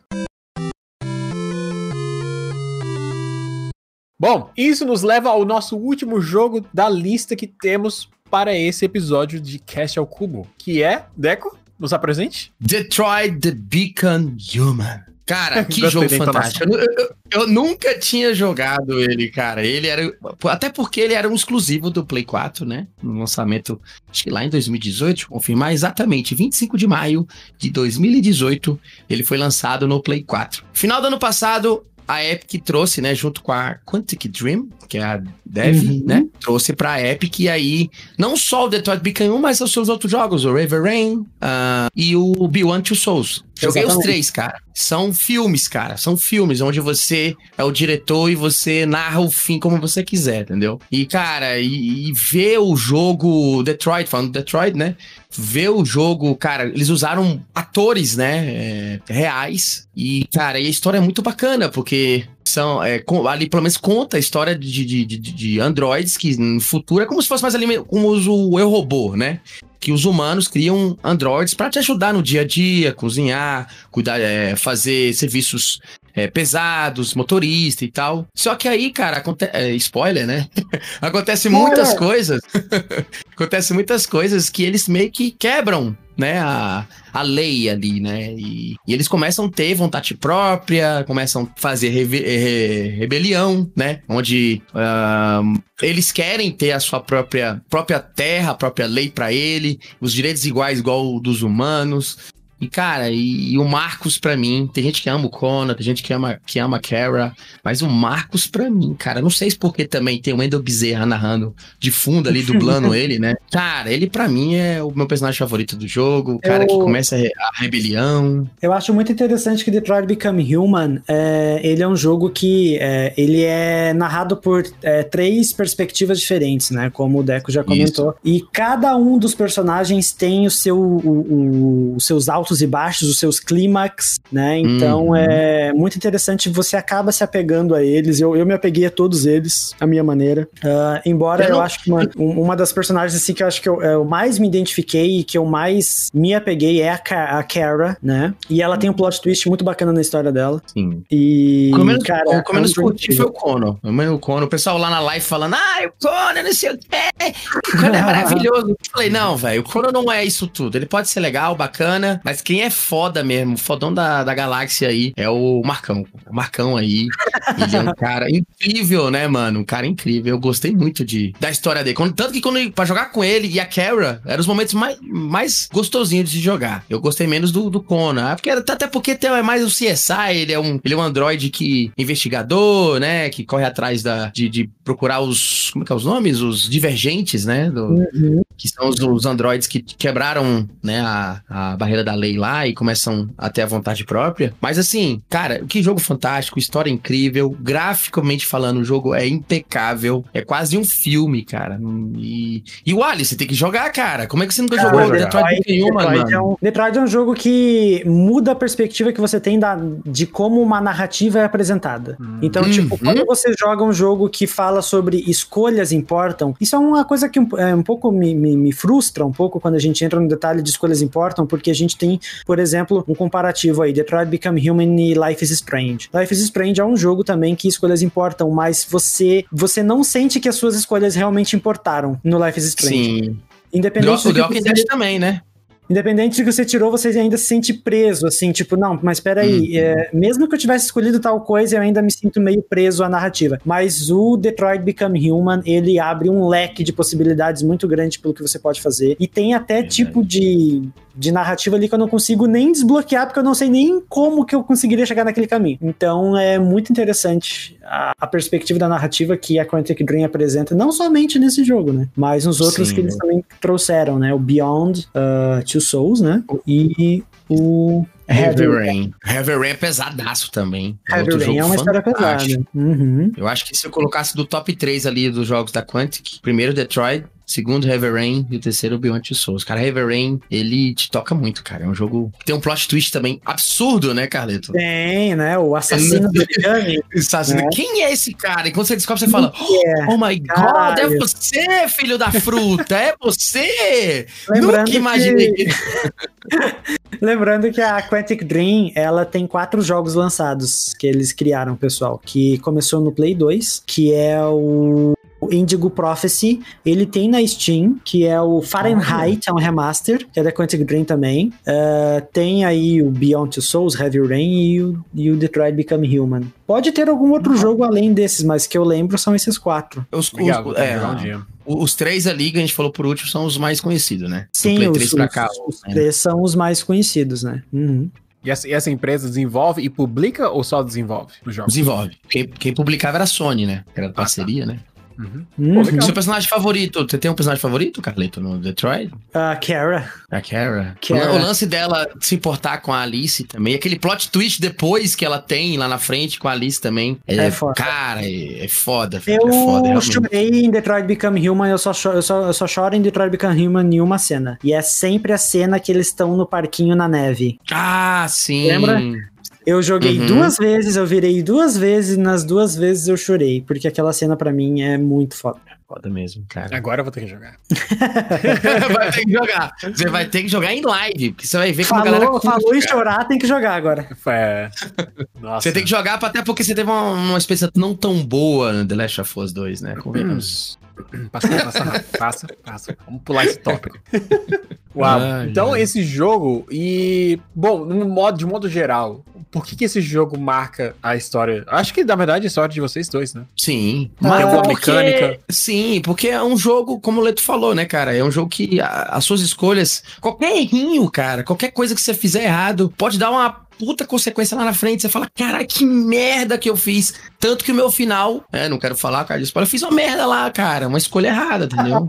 Porque eu pensei demais. Eu pensei, falei, mano, eu é, tive muita empatia e tomei no caju, tá ligado? Eu falei, mano, que merda que eu fiz, tá ligado? Eu acho que isso que é foda, mano. A sua primeira experiência, né? Igual, igual eu tava falando, né? No The Witch também, quando eu zerei pela primeira vez, dá aquela adrenalina, você fala, cara, que foda. Detroit Become a mesma coisa, cara. Eu zerei lá e eu fiquei em êxtase. Inclusive tá lá gravado, bonitinho, caso você queira assistir. Cara, incrível. Eu falei, mano, que jogo é esse? Que jogo é esse? Eu fiquei bugado. Eu falei, mano, por que eu não tomei a outra decisão? Bababá, bababá. Eu falei, nossa, velho. Sem falar os, o, o gráfico do jogo, a, a gameplay também é muito gostosinha né? Uhum. E ter atores ali reais, né? No jogo ali, cara, o jogo é um filme, né? E dublado em português, com, com vozes conhecidas, te deixa o jogo muito mais dinâmico, mais gostoso de jogar, né? Eu acho que uh, Detroit Become Human é um jogo que me toca muito pelo fato de que ele aborda questões que estão na nossa, na nossa sociedade hoje em dia, ele aborda muitas questões modernas, ele aborda muitas coisas é, que são impactantes, são polêmicas e devem ser faladas, devem ter voz. Né? Claro, ali eles estão na, na perspectiva dos androids, mas é uma perspectiva que a gente pode relacionar com qualquer outra questão que nós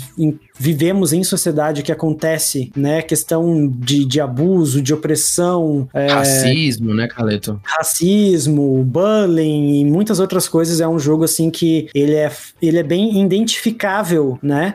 Com hum. a nossa realidade. Interessante. Com certeza interessante. Eu peguei, eu tive a oportunidade de ver uh, o Deco jogando recentemente nessa playthrough que ele tá comentando, né? E eu vi no início certas cenas em que eu pude sentir isso da narrativa, né? É, por exemplo, aquela eu não sei o nome dos personagens, mas uh, eu sei o Marcos, né? E, uhum. e o personagem que ele tomou de conta, né? Tem um filho, e aí tem uma relação. O, o, personagem que ele tá tomando conta tem um filho, e eles têm uma relação bem. É, Conturbada. É, é uma ótima palavra. E, e aí dá para perceber certas, né? Assim, o filho não tá muito feliz com o pai, ele tenta descontar no Android, aí você fica imaginando, nossa, caramba, que situação, né? Que a gente tá aqui agora.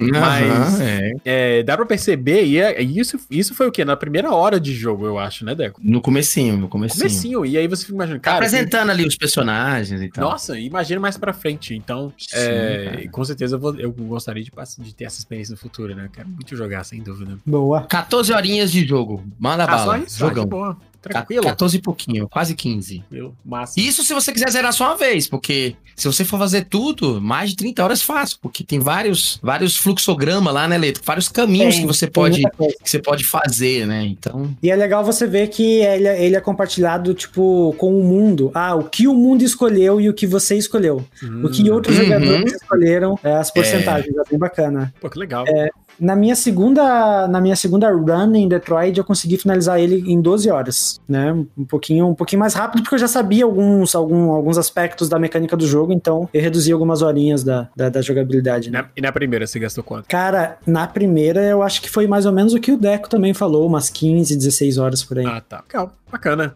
Personagens, personagens muito bem construídos, legal demais, cara. É, eu, eu, quero colocar um adendo para Detroit Become Human. É, eu não sei qual foi a experiência do Deco, não sei se o Deco chegou a reparar isso, mas hum. quando você abre Detroit Become Human, tem uma IA no Detroit Become Human. E eu quero Sim, compartilhar. A Chloe, algumas, a Chloe, é, mano. A Chloe, eu quero compartilhar algumas coisas bizarras que a IA tira. Eu acho que, claro, é um, um, um algoritmo que acho que a Quantic Dream deve ter colocado no jogo, que ele pega informações, por exemplo, assim, Aconteceu de eu abrir a live para jogar Detroit Become Human num sábado e a Chloe falar para mim: É, hoje é um ótimo sábado pra gente jogar. Tipo, coisas assim, que ela falava: Sim, Ah, que dia chuvoso hoje. E, tipo, tava chovendo uhum. aqui. Então, tipo, coisas bizarras que a IA te fala no menu que conecta com o que tá acontecendo mesmo na, ali. Exatamente, no É bizarro, cara. Eu fiquei de cara quando eu vi isso. Falei, eu também, eu também. Não, e ela faz, não sei se você viu que ela faz um, é um umas perguntas durante o jogo. Quando você termina, não lembro. Que ela fala um monte, ela faz tipo um questionário de 10 perguntas. Perguntando é se você foda. teria relação com. com, com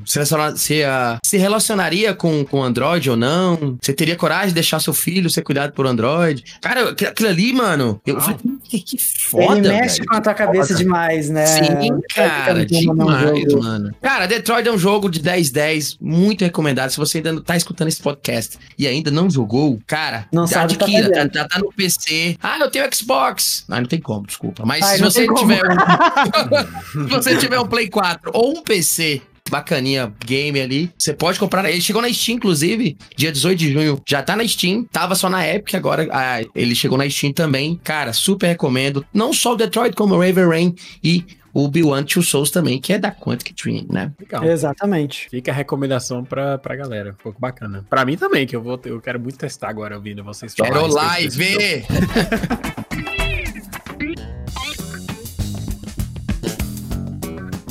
Bom, galera, e esse foi o tópico principal. Exploramos o que? Ó, vamos lá, vamos fazer só um passar um, uma régua aqui na lista. A gente falou inicialmente sobre Revenge of Shinobi, Prince of Persia, Space Invaders, Sonic, Red Dead Redemption 1, a franquia Final Fantasy, Detroit Become Human e Mass Effect. Exploramos vários jogos de várias décadas, né? Na verdade, a gente explorou o jogo, exploramos vários outros jogos que não estavam na lista, né? No final, a gente falou sobre muitos, muitos jogos legais, é, experiências que, né, começaram na década de 70 até 2020, praticamente, né? Que Sim. São jogos que marcaram a nossa época e, sinceramente, eu acho que marcou a época de muita gente, né? Exatamente. Com certeza, com certeza. Isso porque não saiu Cyberpunk, né, Soroli? Vai é. chegar agora, final do ano, que com certeza Será? vai Será ser outro jogo. Claro! Não, tomara que não, mas dependendo de quando ele sair, eu tenho certeza que ele vai ser um jogo marcante. Vai ser outro jogo marcante em nossas vidas, eu tenho certeza. Tomara. Tô, e assim, tô muito esperançoso. Uh, se, se vocês ouvintes gostariam que a gente falasse sobre algum jogo específico que a gente incluísse ou num tópico futuro, contacte nosso e-mail, pessoal. Enviem-nos mensagens que a gente até pode montar uma lista aí do que vocês comentarem dos jogos que vocês gostariam que a gente comentasse, né? Seria bem interessante também. Isso. E Com já certeza. falando sobre essa nota, comentando a respeito do que o Leito acabou de falar, se você tem um feedback, se você tem algum, alguma ideia para algum episódio futuro ou sobre games que a gente deveria comentar ou qualquer tipo de assunto nesse mundo, mande um e-mail para cast ao cubo, tudo junto, da do, forma do título do, do nosso podcast, arroba gmail.com. A gente tá sempre de olho no nosso e-mail, inclusive estamos recebendo vários feedbacks é, de, de amigos próximos é, com, com relação ao, aos nossos episódios, aos assuntos que a gente vem abordando e com relação a isso também. Se, de novo, se você tiver algum tipo de feedback, mande um e-mail para castalcubo.gmail.com ou procure o nosso Twitter, que também se chama Cash ao Cubo. Imagino que deve, deva ser um dos primeiros na lista, né? Arroba Cash ao Cubo, exatamente. Arroba Cash ao Cubo. Tudo junto, da, da mesma forma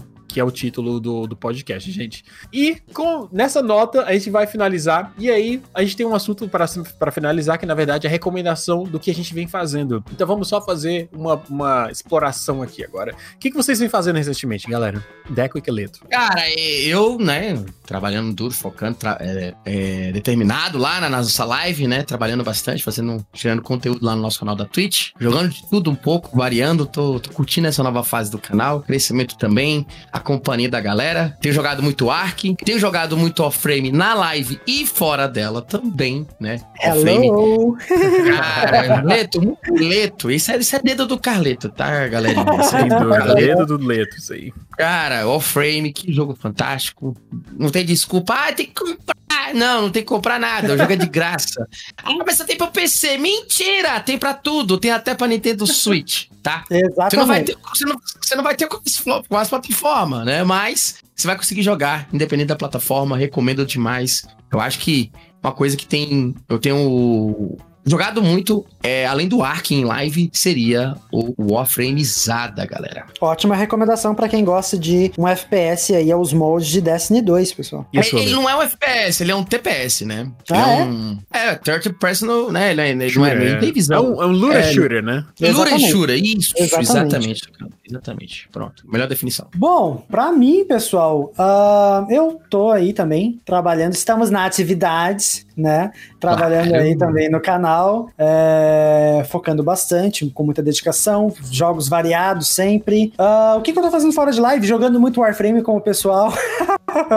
Farmando bastante também. Eu tô lendo um livro incrível, pessoal, que na verdade tem até série na Netflix. A série foi inspirada no livro, embora esta série tenha sido cancelada e dói no meu coração, mas é Ain, né? A série da, da Netflix Ain with an E. E eu estou lendo o primeiro livro que é o Wayne de Green Gables, né? Que é só, que uma legal. é uma coleção de seis livros que conta a história da Anne. Muito legal. Então, tipo, estavam me falando que cada livro é uma parte da vida dela. Então, eu já tô, tipo, terminando, tipo, de ler esse e eu já quero ver como é que a história vai se desenrolar na, na história, na, na, na vida dela, né? Como é que se escreve, Olha- Leto? Eu tô confuso. Anne, eh, a série do Netflix é Anne with an E, né? Ah, Ele, ele Então- não tem nada a ver com aquele, aquele diário de, de Anne, não, né? Anne Frank, não, né? Não, não, não, não, não. São. Eles Que é são bem totalmente parecido os nomes e tal. A, a, a história, a história de Anne de Green Gables, né, que é o primeiro livro que eu tô lendo, é uma história fictícia, né? E a- o diário Hum. de Anne Frank, ele é baseado em fatos, tipo, e, não, e não, não tem nada a ver, tipo, um com o outro, né? Também dizem que é muito bom. né? É interessante que Green Gables, pra quem já assistiu a série, Green Gables é a localidade, porque a Anne, ela é uma órfã, então ela é adotada por, eh, por essa família, né? E a localidade onde se desenrola o primeiro livro é Green Gables. Então, tipo, cada livro da Anne fala, tipo, Anne de algum lugar, de onde ela foi. ah, legal. Ah, que legal. Uhum. E você, Você, Wally. meu querido Wally? Bom, é, Exatamente. Pra não bater na mesma tecla, da tecla do Warframe, né? Eu ia falar a mesma coisa. que, de novo, o Leto influenciou a gente e agora a gente tá na, na onda do Warframe, tanto em live quanto em fora de live. Mas eu vou recomendar um jogo que eu tô jogando em live recentemente, que é chamado Desperados. Desperados 3. E é um jogo interessante, por quê? Porque é um jogo bastante diferente na questão. É um jogo tático, né? Como tem bastante tipo Uhum. XCOM, tem. eh, Gear Statics, né? Tem vários jogos que são isométricos de turn, não é turn-based, mas é, é turno, é isométrico turno, de não, não é turno. Não seria turno, né? seria um mais. Você tem quantos turnos você quiser. Você pode, tipo, jogar de uma forma bem dinâmica, né? Mas é um jogo Ah, de tá. stealth e tal. Então, é, é um jogo tático, só que sem ser de turno. É um jogo bem dinâmico. Eu tô gostando bastante, apesar de ser bem longo, né? E aí eu tô Uhum. dividindo meu tempo entre esse jogo e o Warframe. Ah, na verdade, eu tô pensando em jogar Desperados 3 mais fora de live também para poder avançar. Ahn, e é isso. Em questão de leitura, eu tô tentando ver é, algum tipo de livro que seja mais sci-fi ou relacionado a alguma coisa que eu gosto. Porque eu tenho. Ultimamente, nos anos passados, eu tenho lido muita coisa de tecnologia, né? Então eu quero dar uma parada e ler alguma coisa mais de fantasia. Mas até o momento eu não achei nada. Se você tiver alguma recomendação, por favor, no Mandicat ao Cuba GV. pra saber. Ahn, pois é. E o Warframe, claro. E a gente tá se divertindo muito jogando Warframe fora de live. Nossa. Sim, A gente tá cara. sempre Exatamente. jogando, pra você ouvinte, a gente tá sempre jogando fora de live à noite, geralmente, né? No, no Discord da Uhum. galera e tal. Tá, tá sendo O bem Carleto, o Scott do Carleto. No Discord do Carleto, exatamente. Estamos por lá. E é isso, meus queridos. Hoje, nossa, eu tô olhando o relógio aqui, o cronômetro tem duas horas e seis minutos. Passou Espero que não seja tão voando, longo. galera. Passou voando. Passou. passou. Curela, dá um help pra nós hoje. e, e a gente vai ficar assim. A gente explorou tópicos bem legais hoje. Tópicos é, que renderam bastante assunto, né? E jogos que a gente comentou que, que nem estavam na lista, mas acabou se ramificando ali quando a gente explorou certas décadas e consoles diferentes, que foi uma parada muito legal. E eu espero que vocês tenham gostado. De novo, se você tem alguma sugestão, se você gostou de certo ponto ou não gostou de um outro certo ponto, nos avise na, ou no Twitter, né, em uma DM, alguma coisa assim, ou no nosso e-mail, de novo, castelcubo.gmail.com. E é isso, meus queridos. Galera, O que que muito vocês- obrigado. Isso. Muito obrigado, galerinha, por ter escutado até aqui agora. Estamos. Eu tô muito feliz porque eu tava até falando com a galera, cara, vocês receberam muito bem, né? O nosso podcast, quando eu anunciei lá na live lá durante essa semana, muita gente falando, continua, tá legal e tal. E é como o Ali falou, cara, manda e-mail se vocês quiserem um, um tópico específico, ou algum jogo, ou algum. Não só jogo, tá, galera? Pode, né, filme, série, qualquer coisa que você pode abrir lá, sugestão também de, de pro programa, né? E, cara, só tenho a agradecer vocês que escutam, de verdade. É sempre um prazer, senhor Carleto e senhor Wally, estar aqui ao lado de vocês. Digo mesmo. E olha, gente, aguentar a gente falando por duas horas aqui, vocês são, vocês são guerreiros, viu, galera? Parabéns. Foda. Vocês são foda, galera, pelo amor. Ai, meu Deus. Pois é, meus queridos e queridas, muito obrigado mais uma vez por ouvir esse podcast. Espero que você tenha gostado do nosso, do, dos assuntos que foram abordados hoje. E obrigado por escutar esse podcast de hoje por duas horas, eu imagino, né? Com a ajuda da Cruella, a gente vai poder ver se a gente consegue diminuir um pouco, deixar mais. É, como é que se diz? Mais curto, né? E mais digerível, né? Sei lá. Exatamente. Bom, um beijo. Obrigadão, beijos. Obrigadão, galera. Valeu, boa semana a todos. Obrigado por tudo. E eu, nós estamos indo, né? Fui! Fui! Fui.